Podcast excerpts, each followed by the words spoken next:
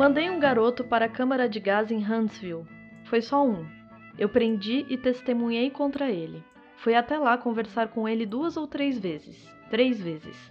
A última foi no dia da execução. Eu não tinha que ir, mas fui. Claro que não queria ir. Ele tinha matado uma garota de 14 anos e posso te dizer hoje que nunca tive muita vontade de conversar com ele, muito menos de ir à sua execução, mas fui.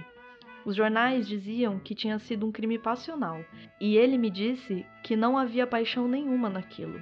Andava saindo com essa garota, mesmo tão jovem como ela era. Ele tinha 19, e me disse que estava planejando matar alguém desde quando era capaz de se lembrar. Disse que se o soltassem, ia fazer de novo. Disse que sabia que ia para o inferno. Disse isso para mim com a sua própria boca. Não sei o que pensar disso. Não sei mesmo. E assim começa Onde os Velhos Não Têm Vez, de Cormac McCarthy. Eu sou Gabi Ideali. Eu sou Andréia de Oliveira. E este é o Livros em Cartaz.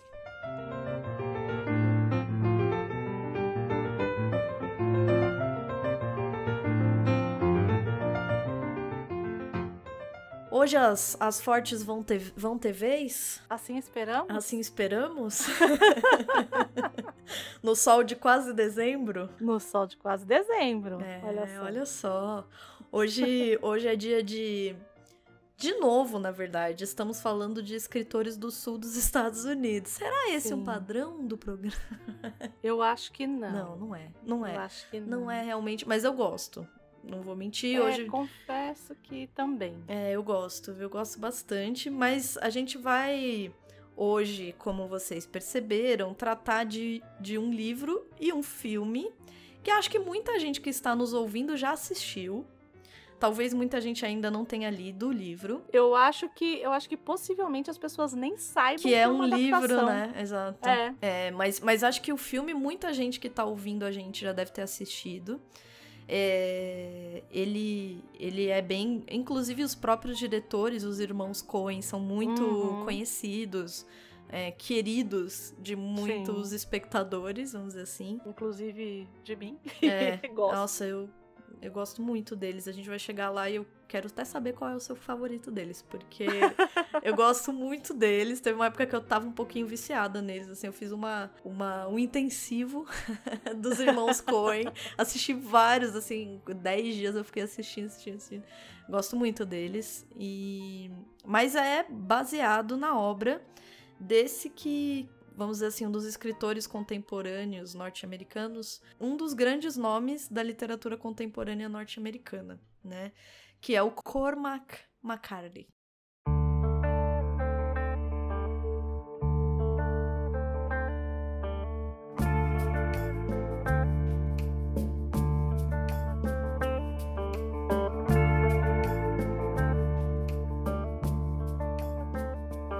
O nome dele o original. O de batismo. É Charles Charles, Charles. Joseph McCarthy Jr., tá? Porque é Júnior. Que é Carlos José, não é mesmo? eu gosto disso. Eu gosto de falar o nome completo porque, para mim, eu quero, quero chamar ele de Carlos José. Né? Isso. Ele nasceu em 1930, 1933 e ele ainda está vivo. Ele tem 89 anos, tá?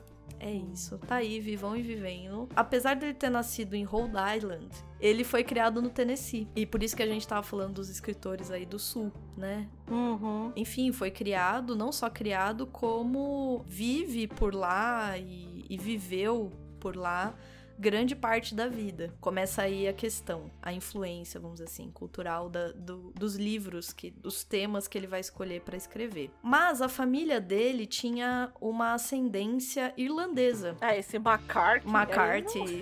McCarthy.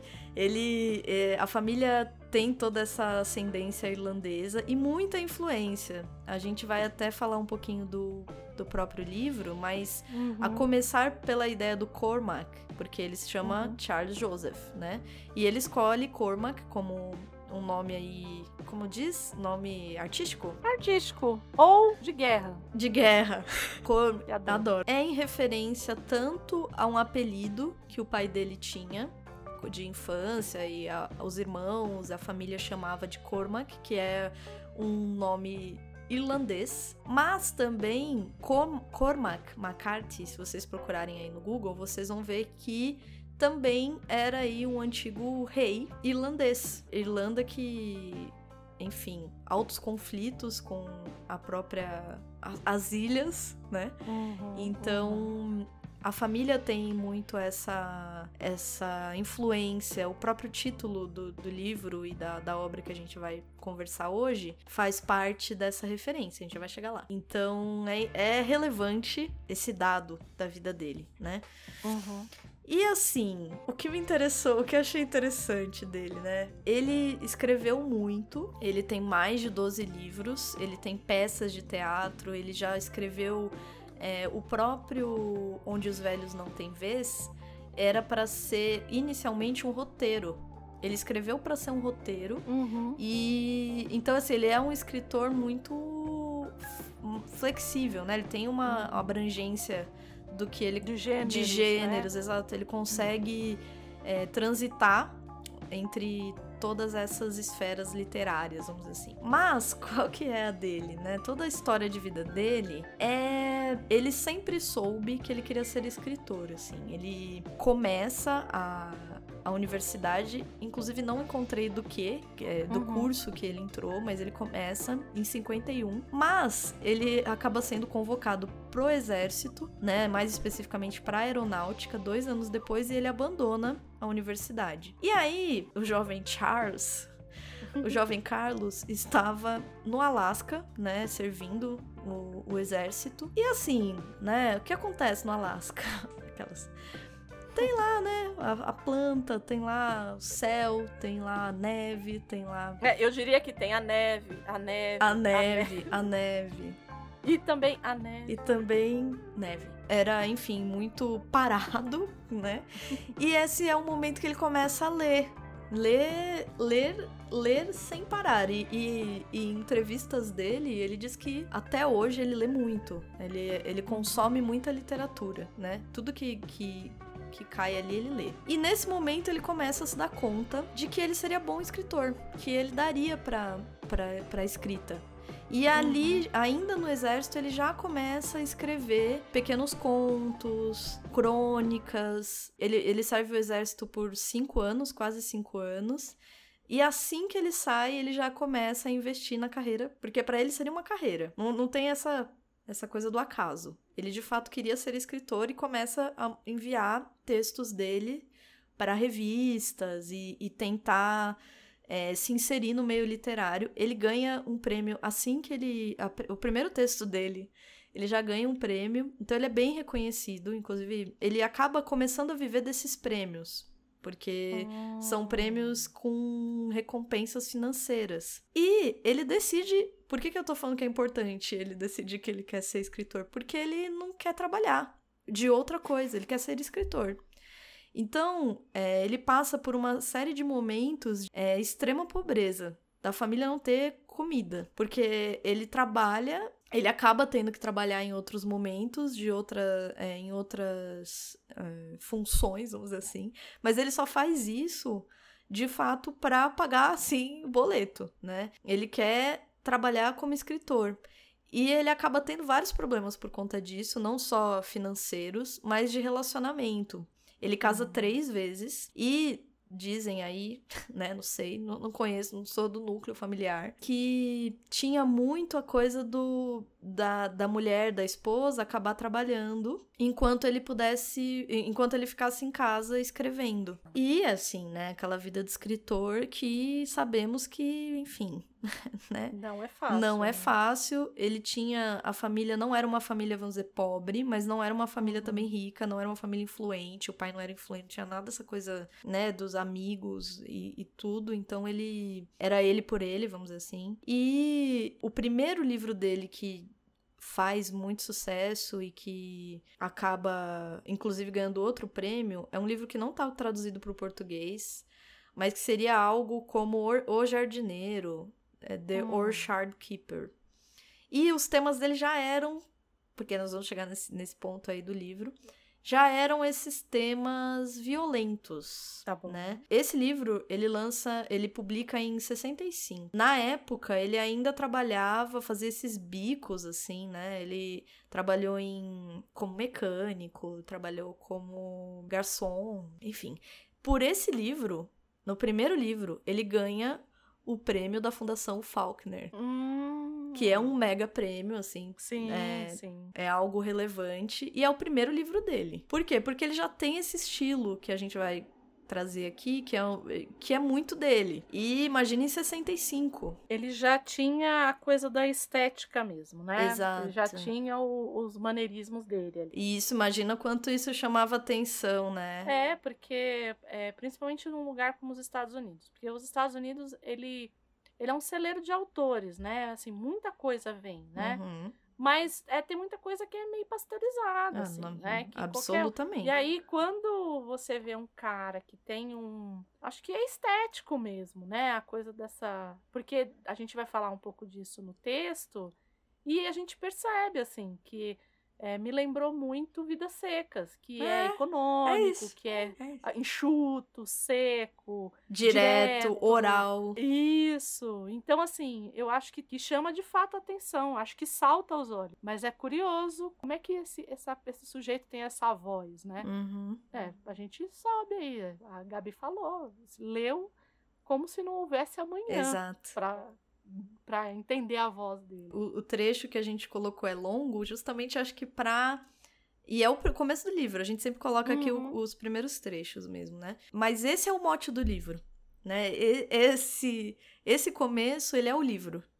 Então. Você sabe que eu tenho um- uma teoria a respeito disso, né? Que você sabe que eu sou a maluca do início dos livros, né? Das Sim. primeiras frases de livro e tal. Lá na, nos, nos- nas épicas, a gente diz que a primeira palavra é o tema da épica. Então, por exemplo, lá na Odisseia, ele fala sobre o homem ardiloso, né? O Andros. Hum, é, uhum. Polimétheus, né? Uhum. Na Ilíada, é, você fala a respeito do, do Menin, né? A Menin, né? Menin, que é Uhum. a ira. Você sempre começa, a épica, ela sempre inicia com, com o mote da coisa. Que eu acho maravilhoso e e eu tenho, sempre brinco, eu tenho uma coleção de, de frases, de primeiras frases, tipo a primeira frase do Ana Karenina, né? Toda família feliz é igual, mas toda família infeliz é, é infeliz à sua maneira.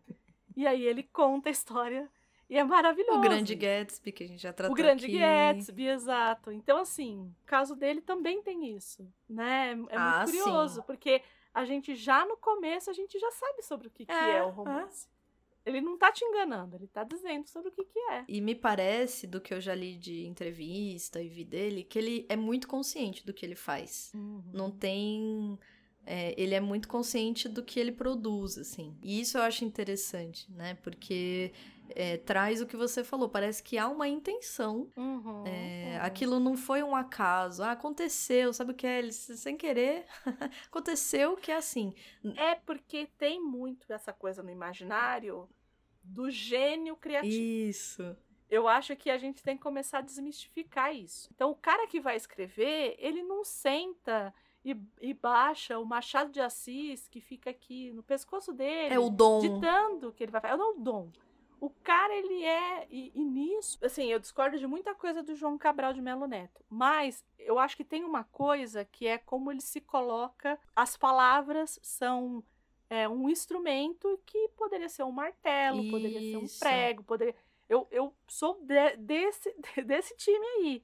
Eu acho que é, é o tipo de é o tipo de ferramenta que você vai usar para fazer É. o seu produto, nesse caso, e nesse caso, entre muitas aspas, ou sem aspa nenhuma, arte. É, a- né? Eu fiz uma matéria de história do cinema Uhum. e a minha professora falava exatamente isso. Ela falava assim: nada é acaso no cinema, né? Isso, isso. É, então, isso. ah, Hitchcock, ah, ele colocou ali, ah, tem algum motivo, né? Aquilo, aquela cor foi pensada, aquela luz naquele ângulo foi pensada, aquela atriz, aquele ator, é, o próprio roteiro, tudo é pensado, é um trabalho. Aquilo é um trabalho, né? Uhum, É um trabalho uhum. artístico, mas é um trabalho. Eu tinha uma colega de turma, é, também da história da arte, a Bianca, e ela ela desenha muito bem, pinta muito bem. Agora ela trabalha uhum. com outras coisas, mas ela fazia muita coisa bonita, assim, né? E eu lembro que no primeiro ano, assim, ela. Eu não lembro em que, que aula foi que a gente estava conversando ali antes de começar a aula e ela falou assim. Ah, eu fico muito brava quando alguém. Porque ela vendia algumas coisas que ela fazia. Hum, e ela falou assim: Ah, eu fico muito irritada quando alguém me fala que eu tenho o dom da pintura. Ela falou: Sabe o que eu falo? Eu falo, minha filha, eu, eu desenho desde os meus 15 anos e eu sigo esses manuais de anatomia e de não sei o que, de não sei o que. E eu treino muito, muito, muito, muito pro, isso, pro, pro meu desenho ficar como ele fica, né? Mas você sabe que tem uma frase que você usa, Gabi Ideale. Gabi. Ideale, vou, vou Ideale, vírgula. Gabi. Vou, vou expor. o quê? Vou expor Ai, a coleguinha. Ai, meu Deus. O quê? Tô, tá curioso. Gabi Ideale é uma das pessoas que tem um olhar mais bonito para fotografia que eu conheço. Ah, André. Pronto, falei. Aí o que que Sou acontece? obrigada, gente. Hum. Aí ela tem uma frase que eu amo, que é assim: Ah, mas essa sua máquina é muito boa. essa sua câmera é muito boa. E Essa aí, é verdade. ela tem uma É. frase que eu adoro, que é assim: Ah, o seu fogão deve ser muito bom, por isso que a sua comida é muito boa. Mas não é, gente. Ah, eu acho que é falta de educação artística, vamos dizer assim, né? De, de, É, mas de é, é, pensar um também acho. pouquinho, assim, sobre, sobre o que chega. No coleguinha, É, né? Na composição. Na comp... Porra, né? Exato. O cara, ah, não, porque o cara tem uma teleobjetiva, blé, blé, blé, por isso que ele tira uma foto boa. Eu falo, então, eu já vi muita foto da dona Gabi Ideale, por exemplo, de celular, que eu posso tentar fazer em dois mil anos e não vou conseguir fazer. Mas você sabe que era uma. Eu, eu falava, eu falo, falo isso porque de fato aconteceu muito comigo. Das pessoas falarem, nossa, que câmera você usa? Ai, que E eu falar, não eu uso dúzia celular. de tapa na cara. E eu falo, eu uso o celular porque é verdade, eu uso o celular. Eu uso o celular.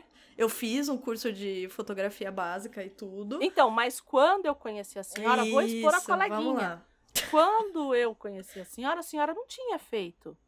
E a gente ia. Isso, é, e, não, não e tinha, a fiz gente ia tarde. para alguns lugares. A gente, por exemplo, foi num.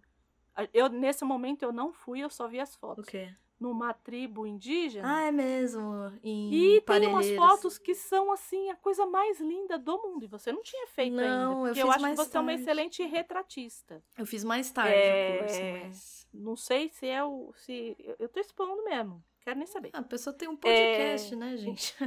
então, assim. É isso. Estamos aí. Quer ter? Exato. Então pronto. Estamos aí. Vou expor. E não é, e é um olhar treinado. Tipo, não é que. Ah, porque a Andrea vai ver uma, uma criança, ela vai tirar uma foto e vai ser uma, Então, mas. uma foto de festa infantil. Eu acho entendeu? que tem alguns tipos de linguagem que tem a ver com o olhar. Eu acho que, na verdade, é, a arte, no geral, tem, de forma geral, a ver com o olhar. Mas eu acho que, por Sim. exemplo, a câmera, ela, ela não tem. Ela tem a coisa do direto, né? A tecnologia Uhum, ó, é uhum. diferente da pintura, do desenho. Sim, sim. É, que tem a coisa do desenho, né? Que os italianos Sim. queriam tanto colocar. Os, obrigada, renascentistas, né?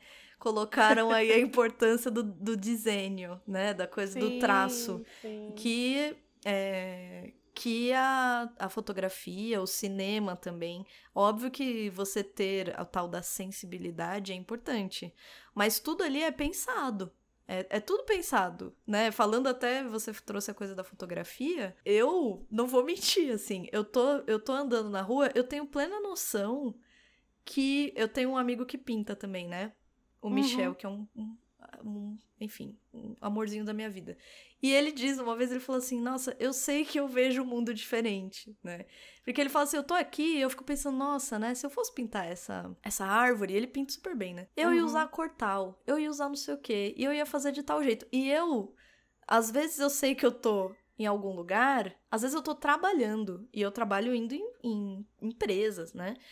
E eu Uhum. fico pensando, gente, olha, que bonito. E, e eu, de fato, acho, eu acho algumas coisas bonitas, porque tem a ver com o olhar, né? Uhum. E eu acho que sim, conta. Mas eu acho que principalmente a composição, o pensar, o ver aquilo, né? E, e acho que o cinema Eu acho que tem muito essa coisa do ofício. do ofício. Você enxergar a coisa do- como um ofício. Uhum. Entende? Tipo, que essa coisa, João Cabral falava muito, É. essa coisa do ofício.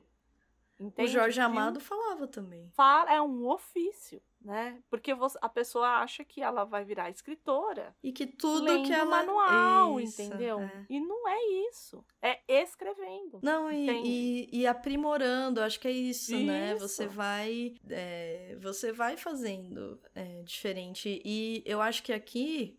O Cormac, eu acho que tem isso, né? Você tem aquela. é, porque ele diz que, assim, desde quando ele se lembra, ele queria ser escritor, né? Assim, da, Uhum. da vida jovem adulta dele, ele queria ser escritor. Então, assim, ele sabia, é, como eu tenho a coisa com a fotografia, de fato, até hoje eu tenho. Bom, vocês sabem, né? Uhum, É, Eu uhum. gosto muito da, da fotografia. E ele tinha essa coisa do tipo, eu quero escrever. E ele sabia que ele era bom naquilo, e ele sabia que Uhum. ele precisava se dedicar àquilo. E ele já tinha o tema, ele tinha temas. Então, por exemplo, quando ele. Depois que ele lança e, e- e ganha esse prêmio Faulkner, ele. Enfim, né? Ele nunca foi. Ele não parece ser uma pessoa que se dá bem com dinheiro, porque ele gastou tudo, foi expulso da, da casa que ele não pagava o aluguel. Ele morava em Nova Orleans. Só que no mesmo ano, ele ganha outro prêmio, né? Ele ganha o, o prêmio da Academia de Artes e Letras. E ganha um dinheiro alto. E ele decide que ele vai viajar. Isso é uma característica dele também. Ele adora pegar o, dinheiro e, e viajar. Então, por exemplo, ele decide. Ele é casado. Então, ali ele tinha acabado de se separar. Ele casa três vezes, né? Olha que história louca. Aí ele decide viajar pra Irlanda, lembrem? Ele tem a, descenden ele tem a Sim, descendência sim. irlandesa. Ele decide que ele quer conhecer a família materna, paterna, né? Essa Uhum. linhagem. Lembrando que era 1960, então assim, ele foi de navio. Nossa. No navio, ele conhece a segunda mulher dele. Hum. Que era uma cantora. Ela cantava no navio, era dançava no navio. Até hoje o navio tem essas coisas de ter entretenimento e tal. E eles se conhecem ali, começam a ficar juntos. Ele fica, acho que um ano e meio, dois anos viajando, gastando esse Hum. dinheiro. Volta e, e lança outro livro. Ele é assim. E, e aí ele vai es- A, a vida dele é uma montanha russa. Então ele vai, viaja, Entendi. gasta, volta, fica sem dinheiro nenhum. Começa. Aí ele volta com essa mulher casado, né? Vai viver no Tennessee, vai pra Louisville. Louisville.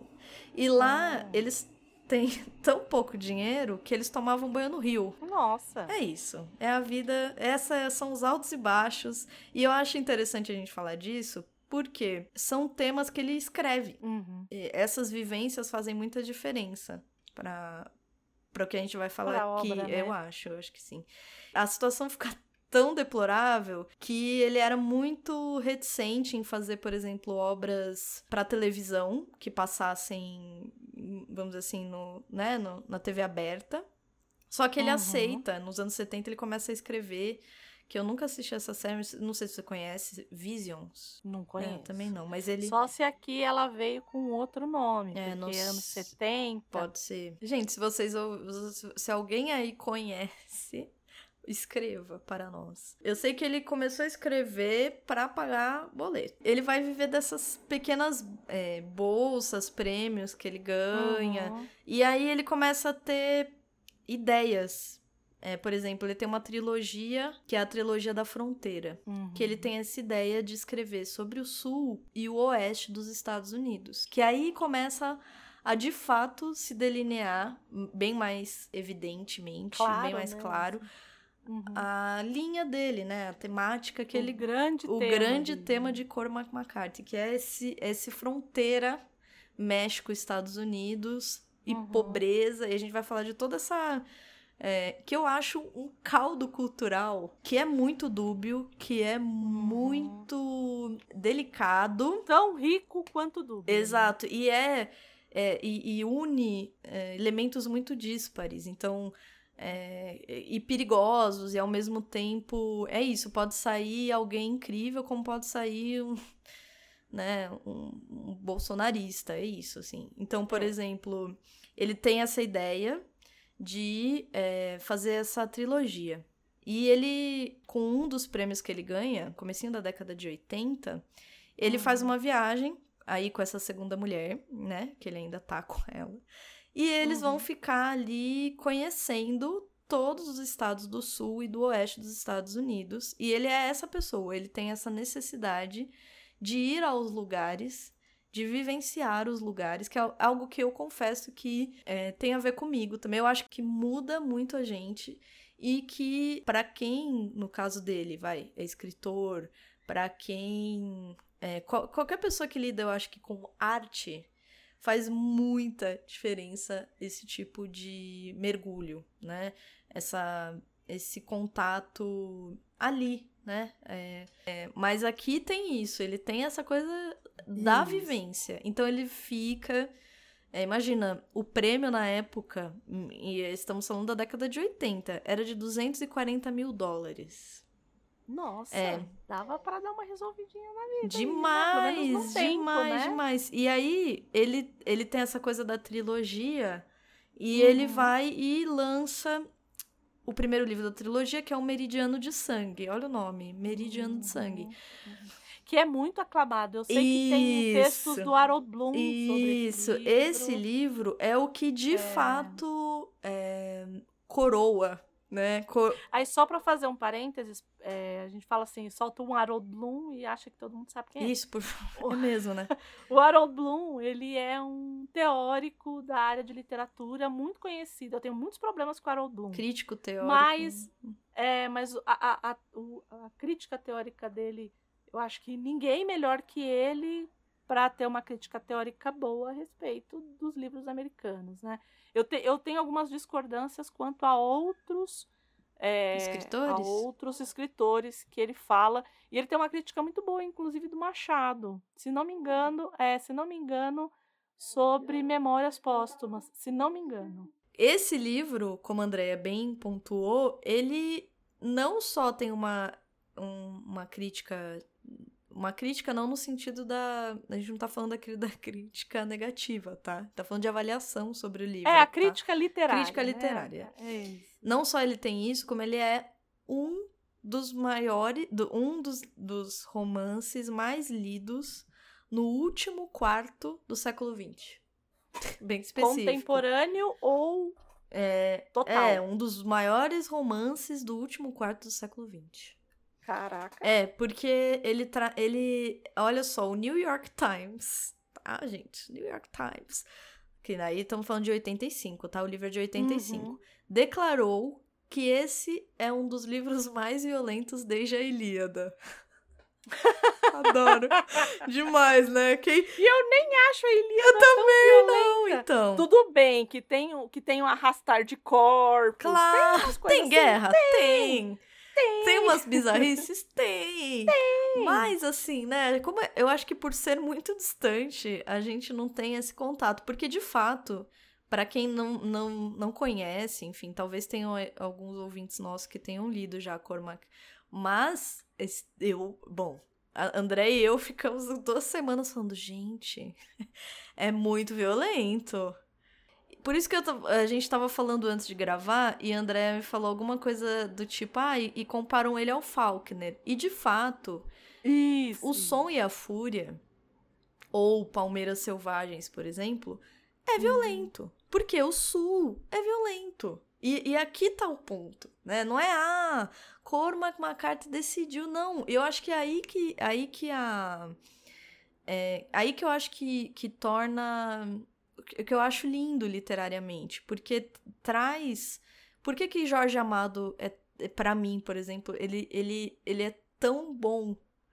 Porque é isso. Ele, ele entende aquela, aquela, aquele contexto, uhum. ele vive aquele contexto e ele transmite de uma forma que ninguém consegue, né? E acho que o, o Cormac McCarthy ele faz isso. Aquilo ali é, é a, a transliteração, acho que eu poderia até usar esse, é, né? É, é a transliteração uhum, uhum. daquele sul violento, daquele sul é, é, conservador e ao mesmo tempo uhum. muito é, místico, muito religioso, talvez, mas também de fronteira, culturalmente diverso, é, de, de salve-se quem puder é, enfim, de pessoas que matam, mas ao mesmo tempo que são conservadoras. É, esse, essa que hoje pra gente que, é que ponto chegamos? Isso, isso nem soa é, pro Brasil de 2022, isso não soa distante. É, Mas é, é muito é louco. muito louco. É, eu tenho um professor que fala que o que é mais bizarro é a gente pensar. É, porque eu tô fazendo essa matéria que acho que eu até falei em algum outro programa nosso sobre Auschwitz. Tá bom. é, quando eu falei, falou acho que de Primo Leve, né? De primo leve. E é. ele fala, ele fala assim, o mais estranho é pensar que hoje em dia Auschwitz não é tão chocante. Porque é isso, né? Cê- Você naturaliza é, e, e desensibiliza as pessoas. Mas aqui ele chocou pela, pela violência. E o que choca Sim. é a violência, né? A escrita dele é isso. E eu acho que talvez eu só não tenha achado tão violento quanto a Andrea, e não que eu não tenha achado, mas eu acho que talvez pra mim não tenha, não tenha tido estranhamento por isso, assim, por exemplo, o Faulkner é isso, mas eu acho ele mais poético. Agora, Flannery O'Connor. Flannery O'Connor. É, como é que é o nome? É um, é, um bom homem é difícil de achar. É A Hum. Good Man is Hard to Find. É um livro de contos, ela é uma contista. E ela Uhum. também, ela era. Ela é do sul, né? Ela era do sul dos Estados Unidos. E é uma violência absoluta, assim. E, a, e, e ela, ela é anterior a ele, né? Ela morre em 64. Ela é Hum. anterior a ele. E, e é uma violência absoluta. E essa religiosidade, essa espécie de Hum. misticismo é, do, do deserto, da pobreza, dessas famílias, porque ali tem uma, uma mescla é, que é muito curiosa, muito pa- particular, que tem a questão mesmo ali dos, da- dos negros, da, da escravidão que se perpetuou Uhum. durante muito tempo no sul, a segregação, a Ku Klux Klan. E, de- e desses brancos, de novo, isso pra gente é muito contemporâneo. Contemporâneo, assim, tô falando de hoje. Uhum. Hoje, né? Hoje, Sim, sim, hoje que a gente sim. tá gravando, é isso. É, que é essa coisa do que- dessa mescla com pessoas que eram ricas, brancas, que perderam tudo, é, e que agora elas são saudosistas de um tempo que não existiu, e que ao mesmo tempo. Acham que as pessoas que, que são que estão sendo beneficiadas Isso! estão tirando E, dela. e que na verdade está todo mundo né? no mesmo barco.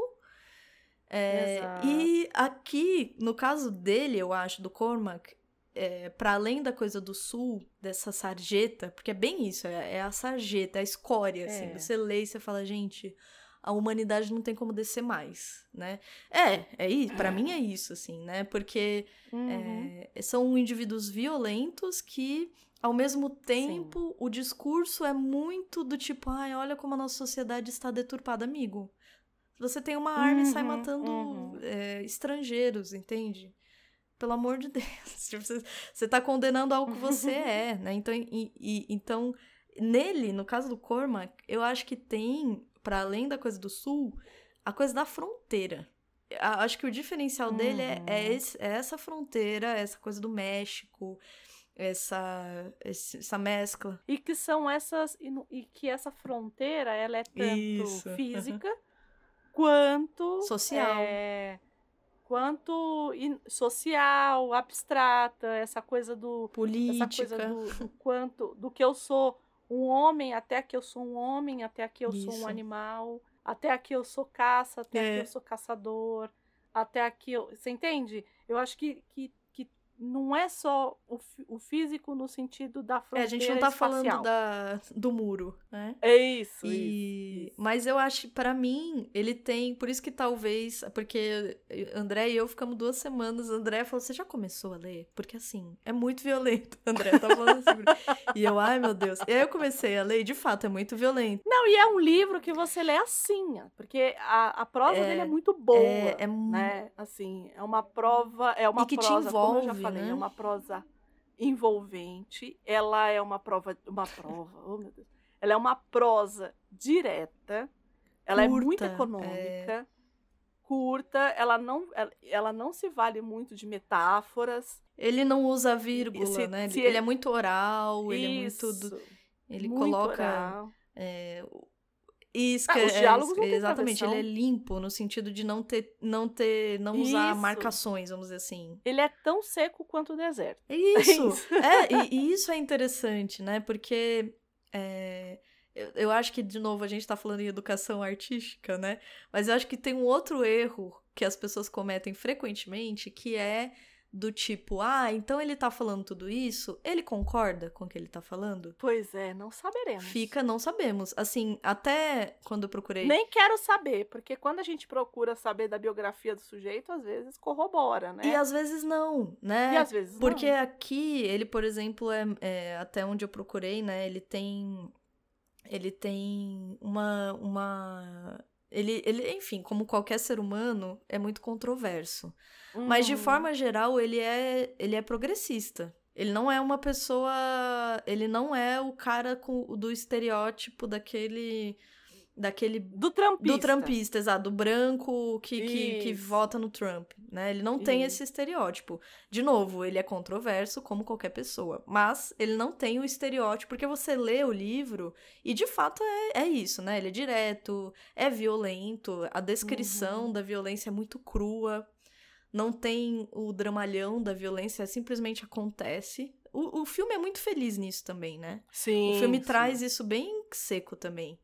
É, Sim, eu acho que eu acho que a adaptação, a gente vai falar um pouquinho mais pra frente, mas a adaptação do filme ela é muito feliz. Muito, eu também achei. Muito feliz. Também achei, muito Em feliz. todas as escolhas que ela fez, inclusive. Ah, e por isso que. Inclusive a escolha do final. Isso, exato. E, e eu acho, eu acho, eu gosto dos irmãos Coen, porque Eu também. me dá a impressão de que eles de fato entenderam a Sim. obra. E eu acho que tem a ver com isso, porque é, aqui é, é isso, assim. Será que ele concorda? Será que. A, a arte aqui. é, é, a, a função aqui do Cormac é, não é te dizer, olha, isso aqui é o que eu concordo, isso aqui é o que eu discordo. É simplesmente a vida sendo exposta ali pra você, aquele, aquele contexto sendo exposto pra você. É uma história é, fictícia, mas poderia ser muito verídica, e é muito Uhum. verídica. Então, Uhum. é, é, uma, é uma literatura que é, eu gosto muito, é o tipo de escrita que eu gosto muito. É, Eu gosto menos, mas é porque eu sou uma pessoa do século XIX. Então, é, mas, é, mas, Né? é, mas acho que tem a ver mesmo com afinidades de, É. de, enfim, de artísticas, talvez, né? É. Mas. É porque eu sou uma pessoa do século XIX. É, então, é, é isso, mas eu acho que sim. Eu não, eu, eu gosto muito. Eu, eu tipo, É. até falei, né? É tanto que, tanto que é, muitos autores, a gente tem, a gente sempre fala isso, muitos autores é, que você lê, eu, eu, eu percebo que você tem uma uma leitura muito boa desses contemporâneos americanos. É, eu gosto bastante. Eu, particularmente, não me fazem a cabeça, nenhum deles. É engraçado. né? eu- É, é, mas, por exemplo, os ingleses do século XIX, eu devo ter lido, assim, não tudo de todo mundo, mas todo mundo que escreveu eu li alguma coisa.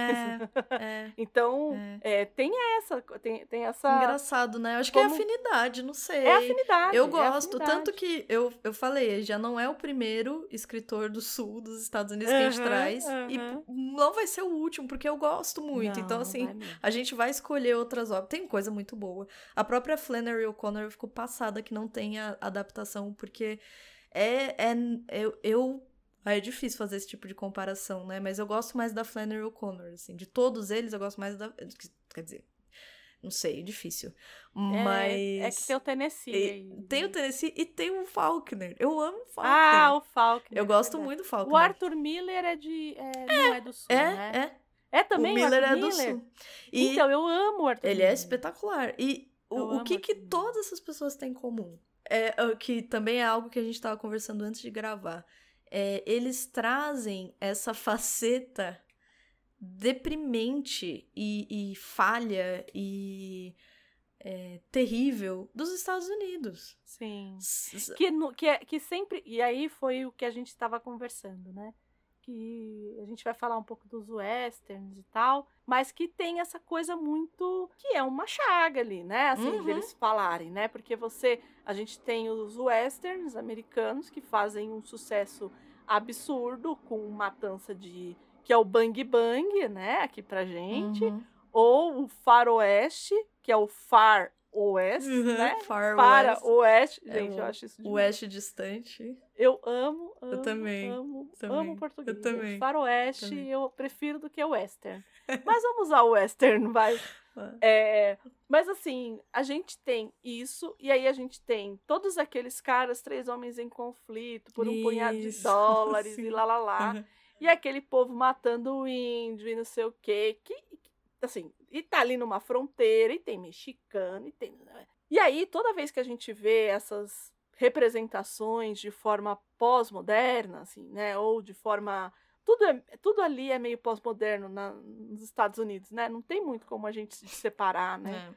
Mas é, quando a gente vê isso mais contemporâneo a gente, normalmente vem com algum tipo de é, ou louvação aquilo a esse Isso, conservador, ou como crítica. Isso. E, e eles não vão nem nos pioneiros. É, eu acho isso muito curioso. Não é ali na letra escarlate, por exemplo, Uhum, que eles trazem isso. uhum. Eles trazem sempre no faroeste, de como essa terra é. Né? Tanto que tem um. é, a personagem, uma hora tá conversando com um tio, e aí ele fala assim: não, porque essa terra, ela faz isso com as pessoas. Ela, Uhum. ela endurece as pessoas. Ela, né? é, ela, ele fala isso a respeito da terra. E a Isso. terra não é a terra ali, é, é o lugar mesmo. Que, Isso, é, eu, eu acho que, é, aliás, esse livro, ele tem, gente, citações, e, É e de novo, isso, as- a, adaptação é muito feliz, Muito porque feliz. eles pegam, e, e eu não tinha, evidente, porque eu não tinha ainda lido o livro, mas eu já gostava muito do filme, então agora re- re- revendo o filme, eu falei, gente, eles pegaram todas as citações, porque eu tenho no meu, eu tenho meu caderninho de notas no, tanto caderno físico quanto no celular, Todo Uhum. livro que eu leio, eu, eu anoto as citações que eu gosto, né? Que eu acho Uhum. relevantes e tudo. E eles usaram, assim, 90% das coisas que eu guardei, eles usaram. e, e o livro tem, assim, reflexões interessantíssimas. É isso que a Andrea Uhum. falou da, da Terra, eu acho que eu até deixei anotado aqui. Que é lindo, porque tem. é, enfim, e, e reflexões. Porque é isso, né? E aqui, eu acho que o momento político que nós vivemos permite Hum. entendermos uma série de nuances do livro. Porque tem, por exemplo, a, a influência religiosa. tor- Torpe, mas ao mesmo tempo muito teológica. Quando ele Hum. conversa com o, o- aquele tio dele. Isso, é um tio. né? Aquilo ali é teologia pura, assim, como- É. é lindo, é lindo, é lindo, é Hum. desesperançoso, assim, é, é maravilhoso. É que assim, o que, o que eu acho do filme especificamente? Eu acho que como a gente tem um dos melhores psicopatas do mundo, o Anton Chigurh, ele, ele entra pro hall dos psicopatas mais bem construídos da cinematografia. Eu vi, e é mesmo. Eu falo, gente, então assim... E tudo nele, a gente vai falar disso. Tudo. É, é que aqui tá tudo misturado. Olha, Vamos, eu vamos achei. direto, deixa eu só ler a vamos. citação da Terra, que Vamos, eu achei. não leia, sei se leia, é leia. essa. Que é já bem pro fim do livro, ele fala assim: Pensei na minha família e pensei nele lá, com sua cadeira de rodas, naquela velha casa, e tudo que me pareceu foi que esta terra tem uma história estranha e também um bocado sangrento. É quase uma maldição. É uma maldição. Em se tratando de uma re- reflexão teológica, é uma maldição. É uma maldição. E É. eles amaldiçoados, né? Porque eles fazem uma Uhum. reflexão do tipo, eu nunca, eu achei que eu ia ver Deus. Eu achei que uma hora Deus ia entrar na minha vida. Isso, isso. E aí eu me toquei que não. E aí eu falei, bom, será que, né? E, e, enfim, Uhum. é, vamos, vamos, vamos lá. Vamos pra história, então. Vamos pra história.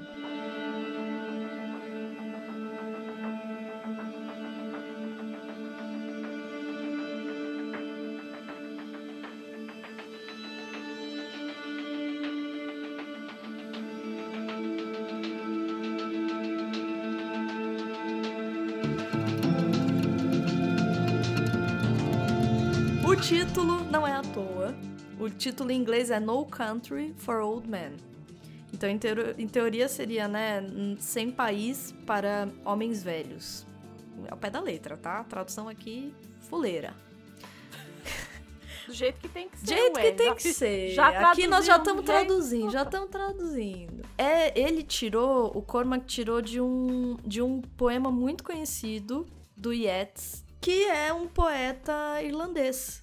Uhum. Esse, essa No Country for Old Men é o primeiro verso do poema, de um poema muito conhecido dele, que se chama Velejando para Bizâncio. Inclusive que eu peguei aqui a, a tradução, que foi traduzida por várias, várias, várias pessoas aqui no Brasil, e eu achei um site que tinha várias traduções, comparava as traduções, e eu peguei a tradução do Augusto de Campos. A melhor. É, sempre, né? Eu achei a melhor. Eu li, as, das que eu li foi a que eu mais gostei. Não, eu não preciso nem tá É, lá, Augusto, Augusto, de Campos. é, mas foi por isso É que eu melhor. peguei o dele mesmo, porque eu gosto muito dele. Eu também. E ele traduz assim, é, eu vou ler só, agora sim, a primeira estrofe. Aham. Aquela não é terra para velhos. Gente jovem, de braços dados, pássaros nas ramas, gerações de mortais, cantando alegremente, salmão no salto, atum no mar, brilho de escamas. Peixe, ave ou carne glorificam ao sol quente tudo que nasce e morre, sêmen ou semente. Ao som da música sensual, o mundo esquece as obras do intelecto que nunca envelhece. É, e aqui o, o Yeats, é, a, o contexto da, do poema é a própria guerra civil de independência irlandesa. Uhum. Então tem muito, muito da, da violência, e aqui velejando para Bizâncio seria via- vile- velejando para esse para essa Bizâncio para Yeats, é, eu, gente, não sou especialista, mas do que eu do que eu fui buscar, tá? Tem muito a ver com essa coisa da desse dessa terra ideal, onde não há Uhum. conflitos, onde tudo é, tudo se multiplica. É a nossa passárgada. É a nossa passárgada. Uhum. É, o próprio Yeats fala. Ele tem mais de um poema com referência a Bizâncio. Ele tinha Uhum. como uma ideia bem idealizada. Ideia idealizada é ótimo, né? Uma imagem idealizada de Bizâncio, que aliás ele foi conhecer já velho, mas enfim. E aí, é, aí já fica claro o que a gente estava dizendo até agora, que nada é por acaso. Porque sabemos que ele tem uma ascendência irlandesa, Cormac Uhum. McCarthy tem a ascendência irlan- irlandesa, ele era um leitor voraz, é um leitor voraz. E aqui ele tenta trazer essa referência, né, desse, desse poeta, dramaturgo, Uhum. é, bem renomado, que viveu aí no fim do século XIX, que nossa amiga Andréa aqui adora, e o comecinho do XX, né, ele... É, ele é conhecido por fazer parte do que eles chamam de renascimento literário irlandês, né? Além disso, ele era ultra militante nacionalista irlandês, foi inclusive Hum. senador, se não me engano. E, enfim, é, é- é- Bizâncio tem essa coisa, né? Essa metáfora, é, a jornada espiritual, é, que tem muito a ver aqui com a obra. né? eu acho que tem essa coisa da, da espiritualidade forte e da viagem. Que Cormac, Cormac é, é, a- é a pessoa da viagem, nós já falamos aqui. Isso quer dizer, pessoa que pensa no que ela faz é muito interessante, porque tudo que a gente vai procurar tem a sua a sua origem aí, né? Tem muitas motivações. Muitas né? motivações, muitas. É. é, muitos diálogos. E, e- e diz muito dele. Uhum, É isso que eu acho uhum. interessante, né?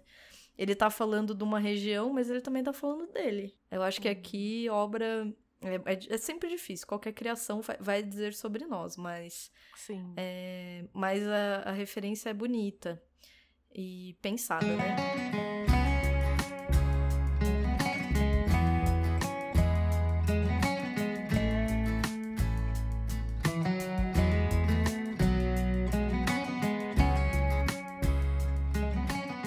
No caso do livro, como a gente já disse, então ele foi primeiro pensado para ser um roteiro Uhum. e depois ele adaptou para um livro, mudou um pouco é, o foco. Mas, por exemplo, a própria, o próprio fato do livro ter muito diálogo, acho que tem essa, né, esse porquê, herança, é, né? essa ideia de ser um roteiro, né? Porque o roteiro a Sim, gente sim. pensa nos diálogos, ninguém vai Enfim, quer dizer, tem, né? Andréa sabe dizer disso, mas. é, mas ah, o foco no diálogo tá aí, o, o motivo, né? E é um livro, acho que tem o que? 12, 13 capítulos? Não, tem mais 15 capítulos. 15 capítulos. É, eu acho que é por aí. E cada começo de capítulo, a opção do Cormac é do McCarthy. Vou chamar ele pelo sobrenome mais fácil. Hum, McCarthy. McCarthy. Vamos tratar o Sr. McCarthy. Ele começa com um trecho em primeira pessoa, que tá ali em itálico, inclusive, que é para marcar esse narrador, que é o xerife, o Edton Bell. Porque o Uhum. livro, ele vai ter es- essas, essa, esses três, essa tríade de personagens, que eu acho que Esses três homens em conflito. esses três, ó, então. O bom, o mal e o feio. É isso? O bom, o mal e o feio. que o bom também é mal e feio, o feio também é Pois bom e mal, e é assim uma vai. tristeza, né? Mas eles têm esses três que são o xerife, o Edton, esse matador de aluguel, que na verdade é um grande psicopata, o maior psicopata, Maior. e o coitado do caçador que virou a caça. Então é o Shigur, É, o Anton Shigur. o Anton Shigur, que é o que psicopata. você sabe, você sabe que eu sou a louca da onomástica, né? Eu sei, por favor, por favor. E aí, então, e aí foi muito curioso porque eu fui procurar. Hum, A hora que eu vi Shigur, eu falei, gente, de onde que tiraram esse nome? E aí, é, não, não se sabe. O autor falou que ele só achou sonoro e que não tem um lugar. E aí tem pessoas que falam que é de um. que achou em um dialeto de uma língua africana, que quer dizer aquele que traz comida. hum. Mas, assim, não, não tem Mas eu acho que pra mim tem uma. Tanto que tem uma hora que o Moss tá no hospital que ele fala sugar, ele não, não, Isso. Shigur. Essa personagem, vamos falar dessa personagem? Vamos, vamos. tirar isso da frente? Porque assim, o livro em si, ele vai com é uma história muito simples. É o coitado do Moss Simples e Que comum, tá ali. eu acho. e, e comum, é. Uhum. O, o Moss tá ali faz- caçando, né? Então ele, ele é um sujeito O que tá caçando coitado. antílopes, o pobre coitado, caçando antílope. Aí, de repente, ele dá um tiro no antílope que não pega muito bem e ele vai atrás desse antílope. E aí ele vê que tem uma matança que foi feita por uns mexicanos com coisas de droga. E ele pega e acha não sei quantos mil, 2 milhões e não sei quantos mil dólares. E ele pega essa mala pra ele de dinheiro. Estão todos mortos, E isso, tá todo mundo morto, só que tem um sujeito lá que tá pedindo água, coitado. pedindo clemência. É, mas ele tá falando, eu Mexicano. quero água, eu quero água, mexicano, eu quero água. E ele fala, não tenho água, não tenho água. Vai E embora. aí ele pega esse dinheiro e vai embora. Aí ele tá... Até aí, tudo bem. Até aí tudo bem. Aí ele fala assim, ele fica com aquilo na cabeça do cara pedindo água e fala assim, vou fazer uma coisa idiota. Ainda bem que muito consciente, né? Pois é, nenhuma boa ação sai impune, não é mesmo? Como que um homem sai pra fazer, em teoria, tá? Porque em teoria, querendo ou não, ele levou 2 milhões de dólares. Sim, mas sim, em teoria ele tá saindo para salvar aquele mexicano que estava pedindo Isso. água. E ele, água que tava com e ele fica com uma dor na consciência, não consegue dormir É. e fala: Não, eu preciso ir lá, eu vou fazer uma burrice, né? Uma burrice, uma idiotice. Ele fala uma coisa assim. É, vou fazer uma idiotice e tal. Se eu não voltar, e ele fala pra ele, se eu não voltar, vai embora. Fala pra minha mãe que eu a amo. Aí ela diz: Sua mãe já morreu. Ele, então eu mesmo digo. Pode dizer. É muito bom esse diálogo, né? É, e, e tem esse humor. é, o livro e o filme. o- os eu irmãos é Coen por têm. Isso. É. Eu acho que é por isso que casou tão bem com, a- com os irmãos Coen. Porque eles têm isso. É o trágico cômico. Isso, isso. Trágico cômico. Bom, e aí tem esse sujeito, que é o tal do Anton Shigur, que ele é contratado pra pegar esse dinheiro. Ele é um matador de aluguel, em teoria. Exato. Em teoria, porque na verdade ele é um. Então, ele é um cara Psicopata. focado, Uhum. né? Tipo, eu, sei- eu brinquei, eu, eu não sei pragmático, focado. Isso, focado. Mas é aquela história. É como o Dexter, né? É. Na série É um Dexter. psicopata, eles, gente. eles acabaram é, direcionando, ele direcionou. Isso. Ele falou assim: sou um psicopata, gosto de matar, vou ganhar dinheiro com É. isso. Foi isso que ele fez. Né? O, o Anton Chigurh é isso. E assim, feito brilhantemente pelo Javier Bardem. Eu acho que a escolha de Javier Bardem para esse papel foi definitiva. Não foi? Foi Eu definitiva, assim. Ele conseguiu. E acho que tudo, por exemplo, o corte de cabelo. Que, que é lindo. ultra excêntrico. Ele já. Isso. Você olhar a figura desse e falar, gente, esse homem, ele não é normal. Ele não é normal. tem alguma coisa que não tá encaixada. Porque ele, ele tem um corte de cabelo que é quase um Chanel, né? Que o pessoal fala. Sim. É um Chanel, mas meio, meio meio penteado de um, de um jeito diferente. é. E ele tem o um rosto quadrado, um rosto comprido, né? Então, assim, ele, é, uhum. ele tem essa coisa muscu musculosa, talvez, né? Encorpado, assim, com Sim. esse cabelo. É, e muito silencioso. E que não podemos esquecer que Javier Bardem, nesse período, era considerado um dos homens mais sexys do mundo. E é, de fato, eu acho. Eu, eu ele... não acho, não. Eu acho, acho que ele tem. Eu acho. Eu, eu acho. não acho, não. Mas aí eu o cara se, se despe, e aí eu acho que é, que é um mérito mesmo, porque o cara se despe é. dessa.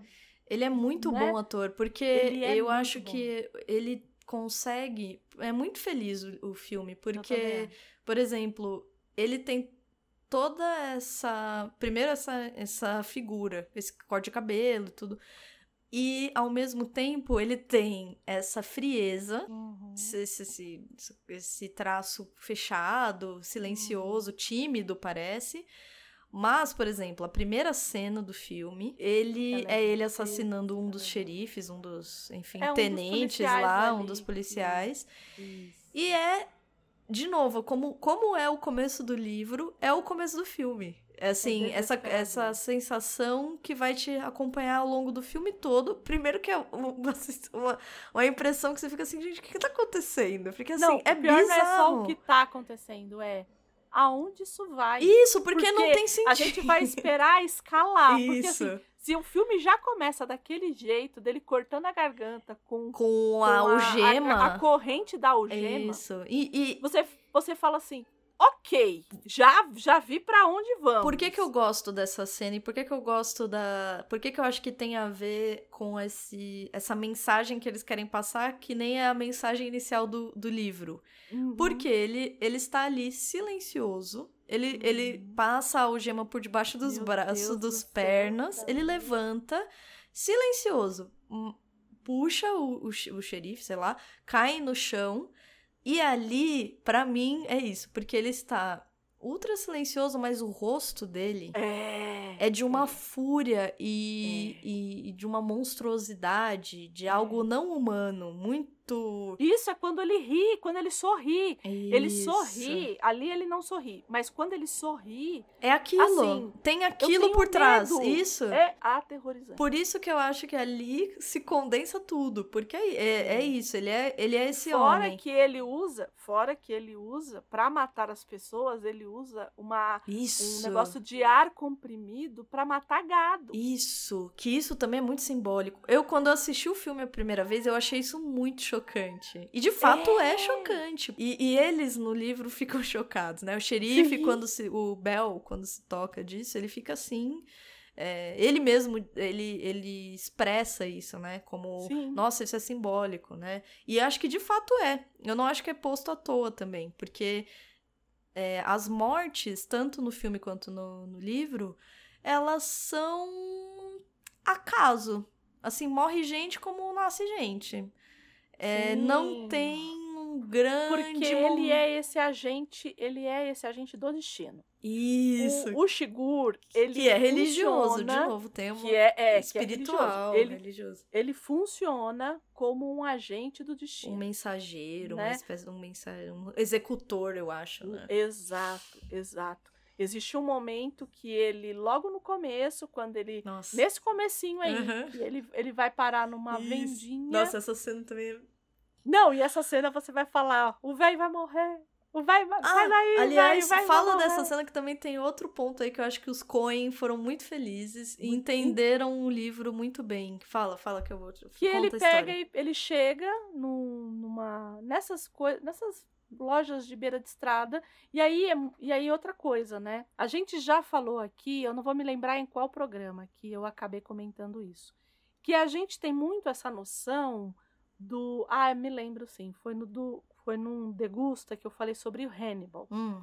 E o Hannibal, ele entra numa categoria também, é outro que está nessa lista aí dos psicopatas. O Hannibal, ele entra numa, numa condição que é essa condição do, do, do, do monstruoso, porque ele tem, ele, ele serve corpos humanos em baixelas de prata, né? Então ele entra nesse lugar do monstruoso que é lá da Odisseia, que eu brinquei, que eu falei que tem os homens que bebem vinho e comem pão, e se, se qualquer outra coisa que não seja isso, que come carne humana, é, é monstruoso, né? Então entra nessa coisa. Uhum. O Shigur, ele não chega a isso, é claro, mas ele não é, ele tá ali entre o infantil ele não tem nada dele é muito coeso. Então, é, quando ele vai comer, ele só come doce. Ele... E- Por isso que tem a coisa do sugar também, que era isso que eu ia falar, do sugar, Ah, enfim. aham.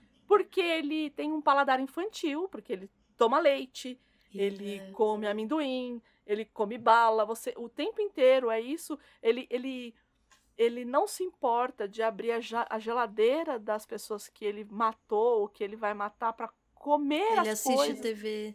Ele assiste TV sem entender nada, eh, né? Porque assim tá só lá passando É.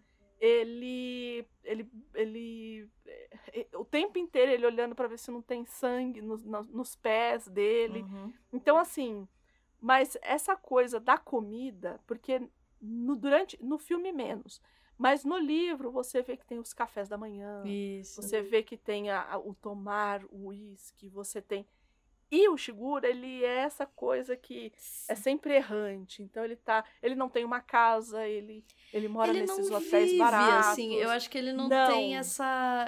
Que nem a que você falou da TV, passa qualquer coisa e tá tudo bem. Sim, Comer, ele come sim. qualquer coisa e tá tudo bem. Se vestir, Sim. tá tudo bem.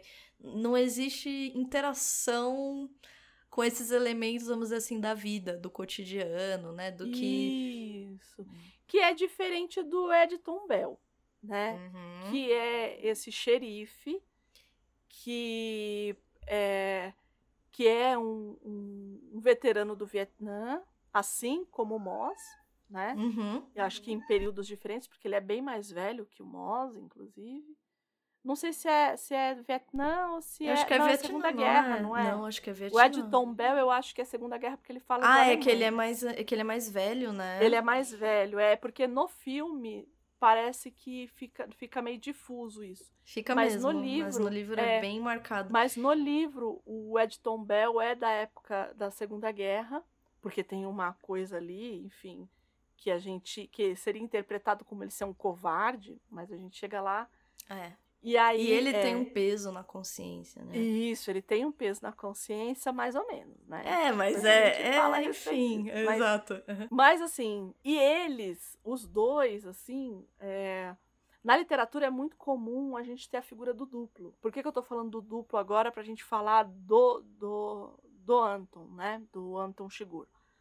Porque o Edton Bell e o Anton Shigur, eles são duplos por exclusão, né? Ele, para quem não sabe o que é um duplo, o duplo na literatura, ele normalmente ele é feito a partir do eu duplicado. Ah, Andréia, o Magic e o Monstro? Isso, o Magic e o Monstro. Só que o Magic e o Monstro, ele é do eu duplicado, então ele é endógeno. Ele é daquilo que vem de, Hum, de dentro. É ele, é ele mesmo, é o duplo que é É ele, ele mesmo. mesmo. Isso. No caso do Anton Shigur e do, é, e do Edton Bell, eles são exógenos. É o que vem de fora, Uhum. né? É o duplo que vem de fora.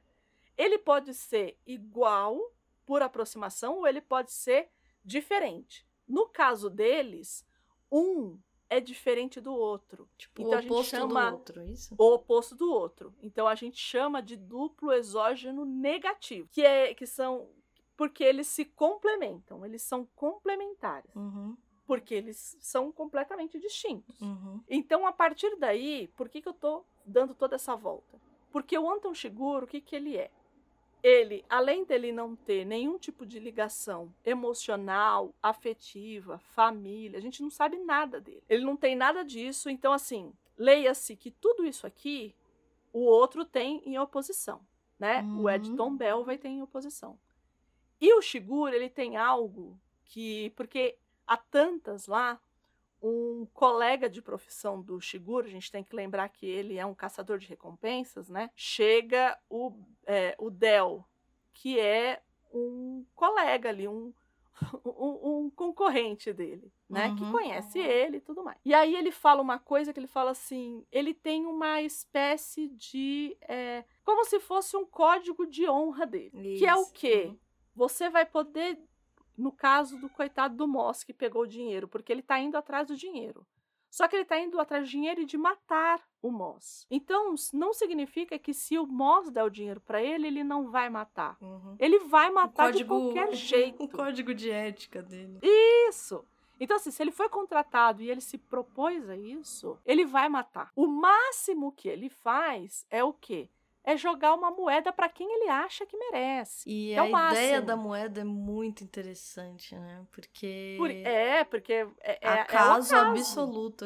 É o acaso. Que é o que acontece com esse senhorzinho lá. Ele vai lá comprar os amendoins dele. E aí esse senhor tenta puxar papo com o maluco. Aí ele começa a falar assim: o que, que você tem a ver com a minha vida? Isso. E aí ele fala alguma coisa assim: você veio de Dallas, uma coisa assim, não foi? É, porque ele roubou um carro de Dallas e ele tá achando. Ele fala assim: ah, tá chovendo de onde o senhor veio? Ele, como?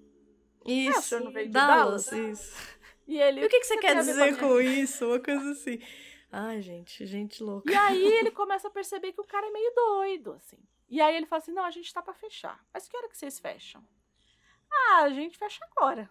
Não, mas que horas? Que hora você dorme? Fecham? Exato, é uma coisa assim. E aí ele começou a entender que o cara. Tava ameaçando queria... ele? Tava ameaçando, exato. E aí chega uma hora que ele fala assim: vou jogar uma moeda para você, Nossa, ele, é mas incrível eu preciso entender. Uhum. O que, que eu tô apostando, ele não interessa, só me. E ele até fala: você pode estar tá apostando tudo, uma coisa assim. Tudo. E, e, de fato, ele tava, ele tava apostando a vida dele sem saber. É, e, e por que que eu acho que os irmãos Coen também foram felizes nessa, nessa cena em específico? Uhum. Porque ele tá comendo doce, como a Andrea falou, e ele. E, e o, como eu acho que existe uma aproximação entre essa escrita crua Uhum. E em diversos momentos do filme, mas para mim esse momento é muito forte porque existe aquele silêncio da, da, da cena, né? Estão só uhum. os dois ali e ele tá comendo esse doce. E aí ele, eles discutem, o, o Anton para de comer, termina lá o doce que ele tá comendo, e ele amassa o papel. o papel e põe na mesa. E você não, você não escuta nada, mas o papel, é, como ele é plástico, ele começa a, Quando a gente amassa, ele se desamassa. Isso. E ele faz esse pequeno barulhinho, né? Ele faz esse barulhinho de, de que tá desamassando, assim.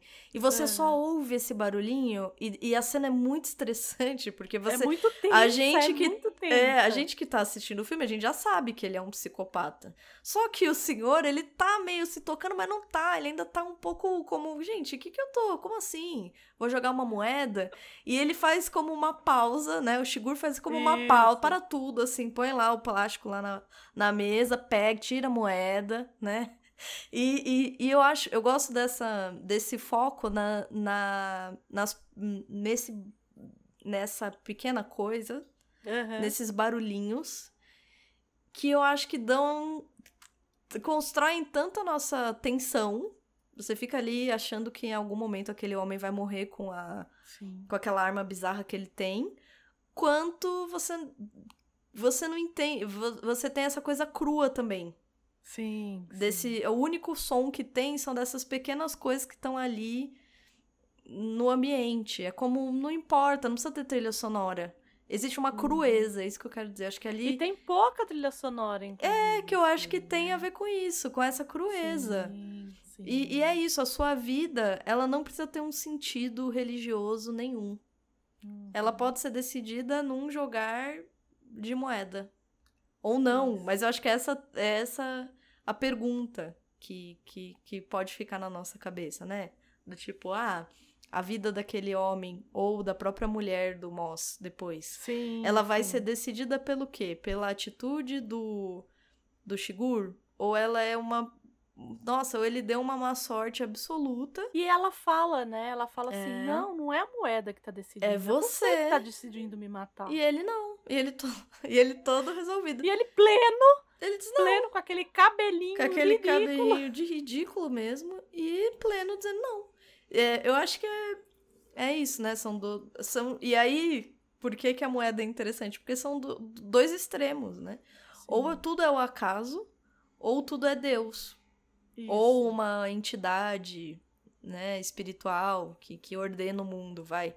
Né? Ah, é acaso ou não? E, e, e, e, eu acho que eles são muito felizes nisso, assim, do, do chamar atenção para esse absurdo que é, porque é absurdo demais. O Sim. homem, coitado, ele tá falando uma coisa assim absolutamente aleatória. Sim. E, e ele pode morrer por isso. Exato. E não morre. E não morre. Que a cena é muito boa, inclusive. Eles assim, você sabe de que ano é essa moeda? Uma coisa assim, né? Essa, essa moeda é, viajou 22 anos para chegar aqui. E tem toda essa coisa. Que também que é acaso, mas também Isso. tem essa coisa da, do, do destino, é. né? Do agente do destino. O Shigur, ele funciona aqui como um agente do destino.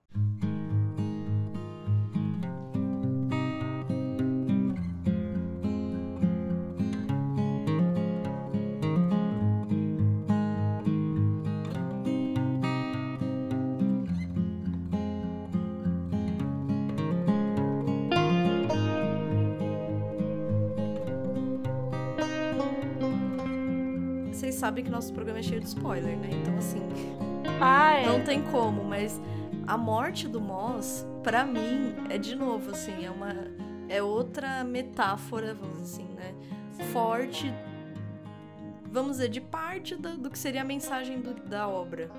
Sim. Porque ele, você vai se afeiçoando. É, é a única personagem que eu me afeiçoei, foi o Moss. Foi o Moss, é. Porque, ele poderia ele ser é um eu. É, não, ele Sim. poderia ser eu, poderia ser você, sabe? Ele não tava indo atrás de nada, ele só tava. Aconteceu que ele tava ali. E a vida dele vira um inferno, literalmente um inferno, né? E, e dele, da mulher dele. E ele é bom, ele é, ele é um homem bom, ele, ele se afeiçoa. Você vai se afeiçoando a ele. Ele conhece uma moça na estrada, ele poderia ter tudo para ser um cara. É, isso no, no livro não tem. No, Esse é um pouco diferente. No filme. filme. É, no filme, eu acho que foi a única coisa que eu senti falta. Porque no eu livro. Também você consegue perceber que ele é um homem que. Ele poderia ter sido um, um estúpido com essa moça. Porque que acontece? Sim. Ele, em determinado sim. momento, ele encontra uma moça na estrada que pede carona. De 15, 16 uma anos. Uma menininha, né? é. Isso, isso. E ela fica naquela tensão que qualquer uma de nós ficaria. Que é, meu, o cara me deu uma carona no meio do nada, isso não é de graça, ele vai uhum. querer alguma uhum. coisa comigo. Então, ela fica o tempo todo muito receosa.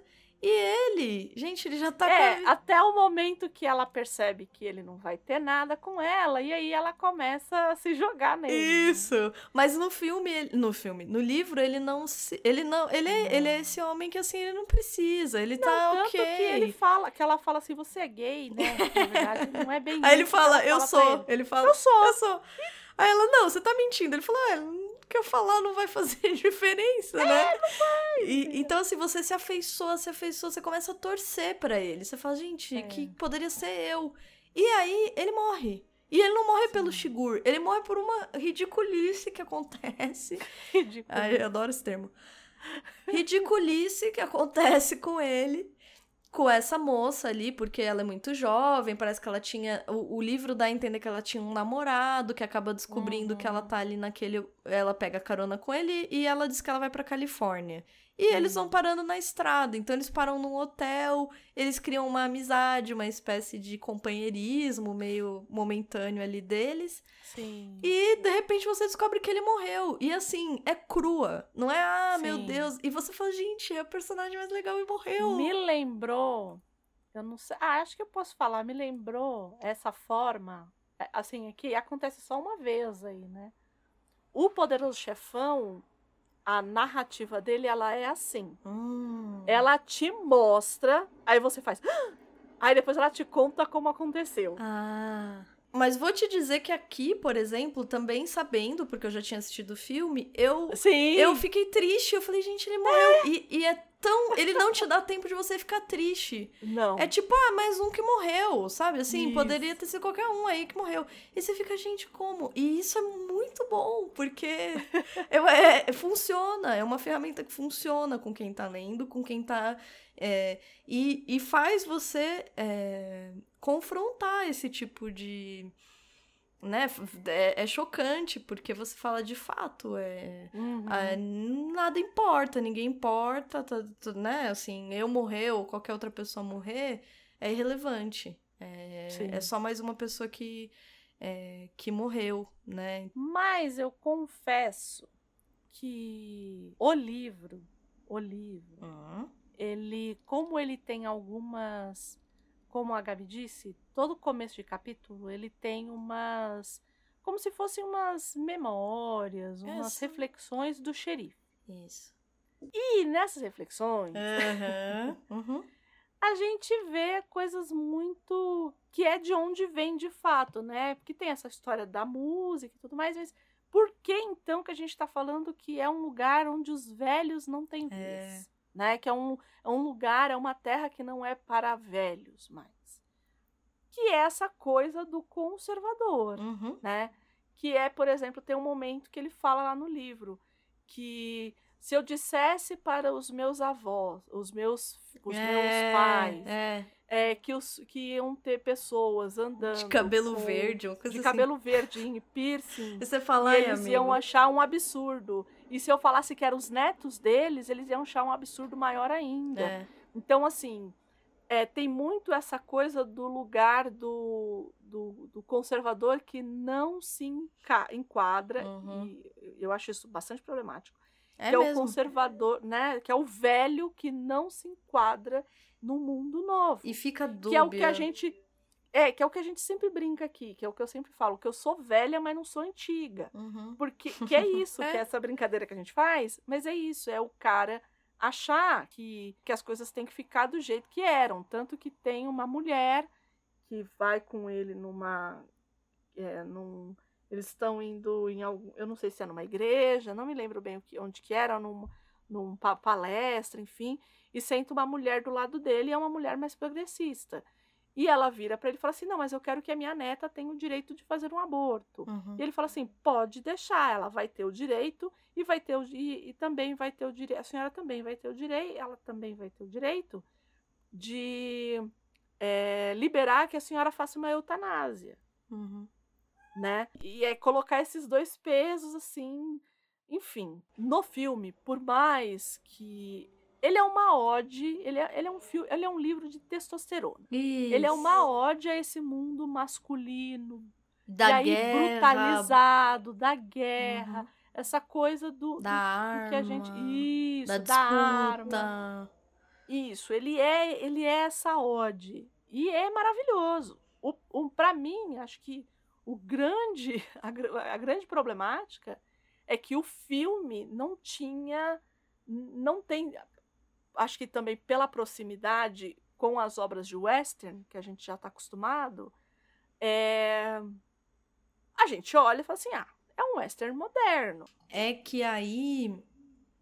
é, eu acho que quem tá lendo, porque foi uma coisa que eu também pensei quando eu tava lendo, é que tem uma voz autobiográfica. Uhum, Ou uhum. talvez, mas fica essa pulga atrás da orelha, assim. Você É, não dá pra lê. saber se, se o cara achava aquilo mesmo. É, você lê e você jeito. fala, gente, e aí? Porque eu acho que é isso que o, o livro, a, a obra tensiona. Uhum, Porque você fica o uhum. tempo todo, tá, mas e aí? Ele, ele, ele tá concordando ou ele tá. Tra... Isso, por exemplo, ah, onde os velhos não têm vez. Você pode pensar nisso de dois modos, eu acho. Como um- uma ideia do tipo, ah, essa, esses bons comportamentos, esse respeito está morrendo.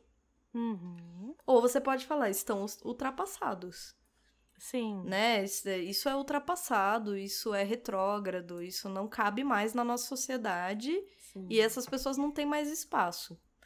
E, o, e eu acho que a obra é bem dúbia. Dúbia, É bem dúbia. Até o fim, até a, último, a última frase, assim, é muito dúbia. Ela é muito.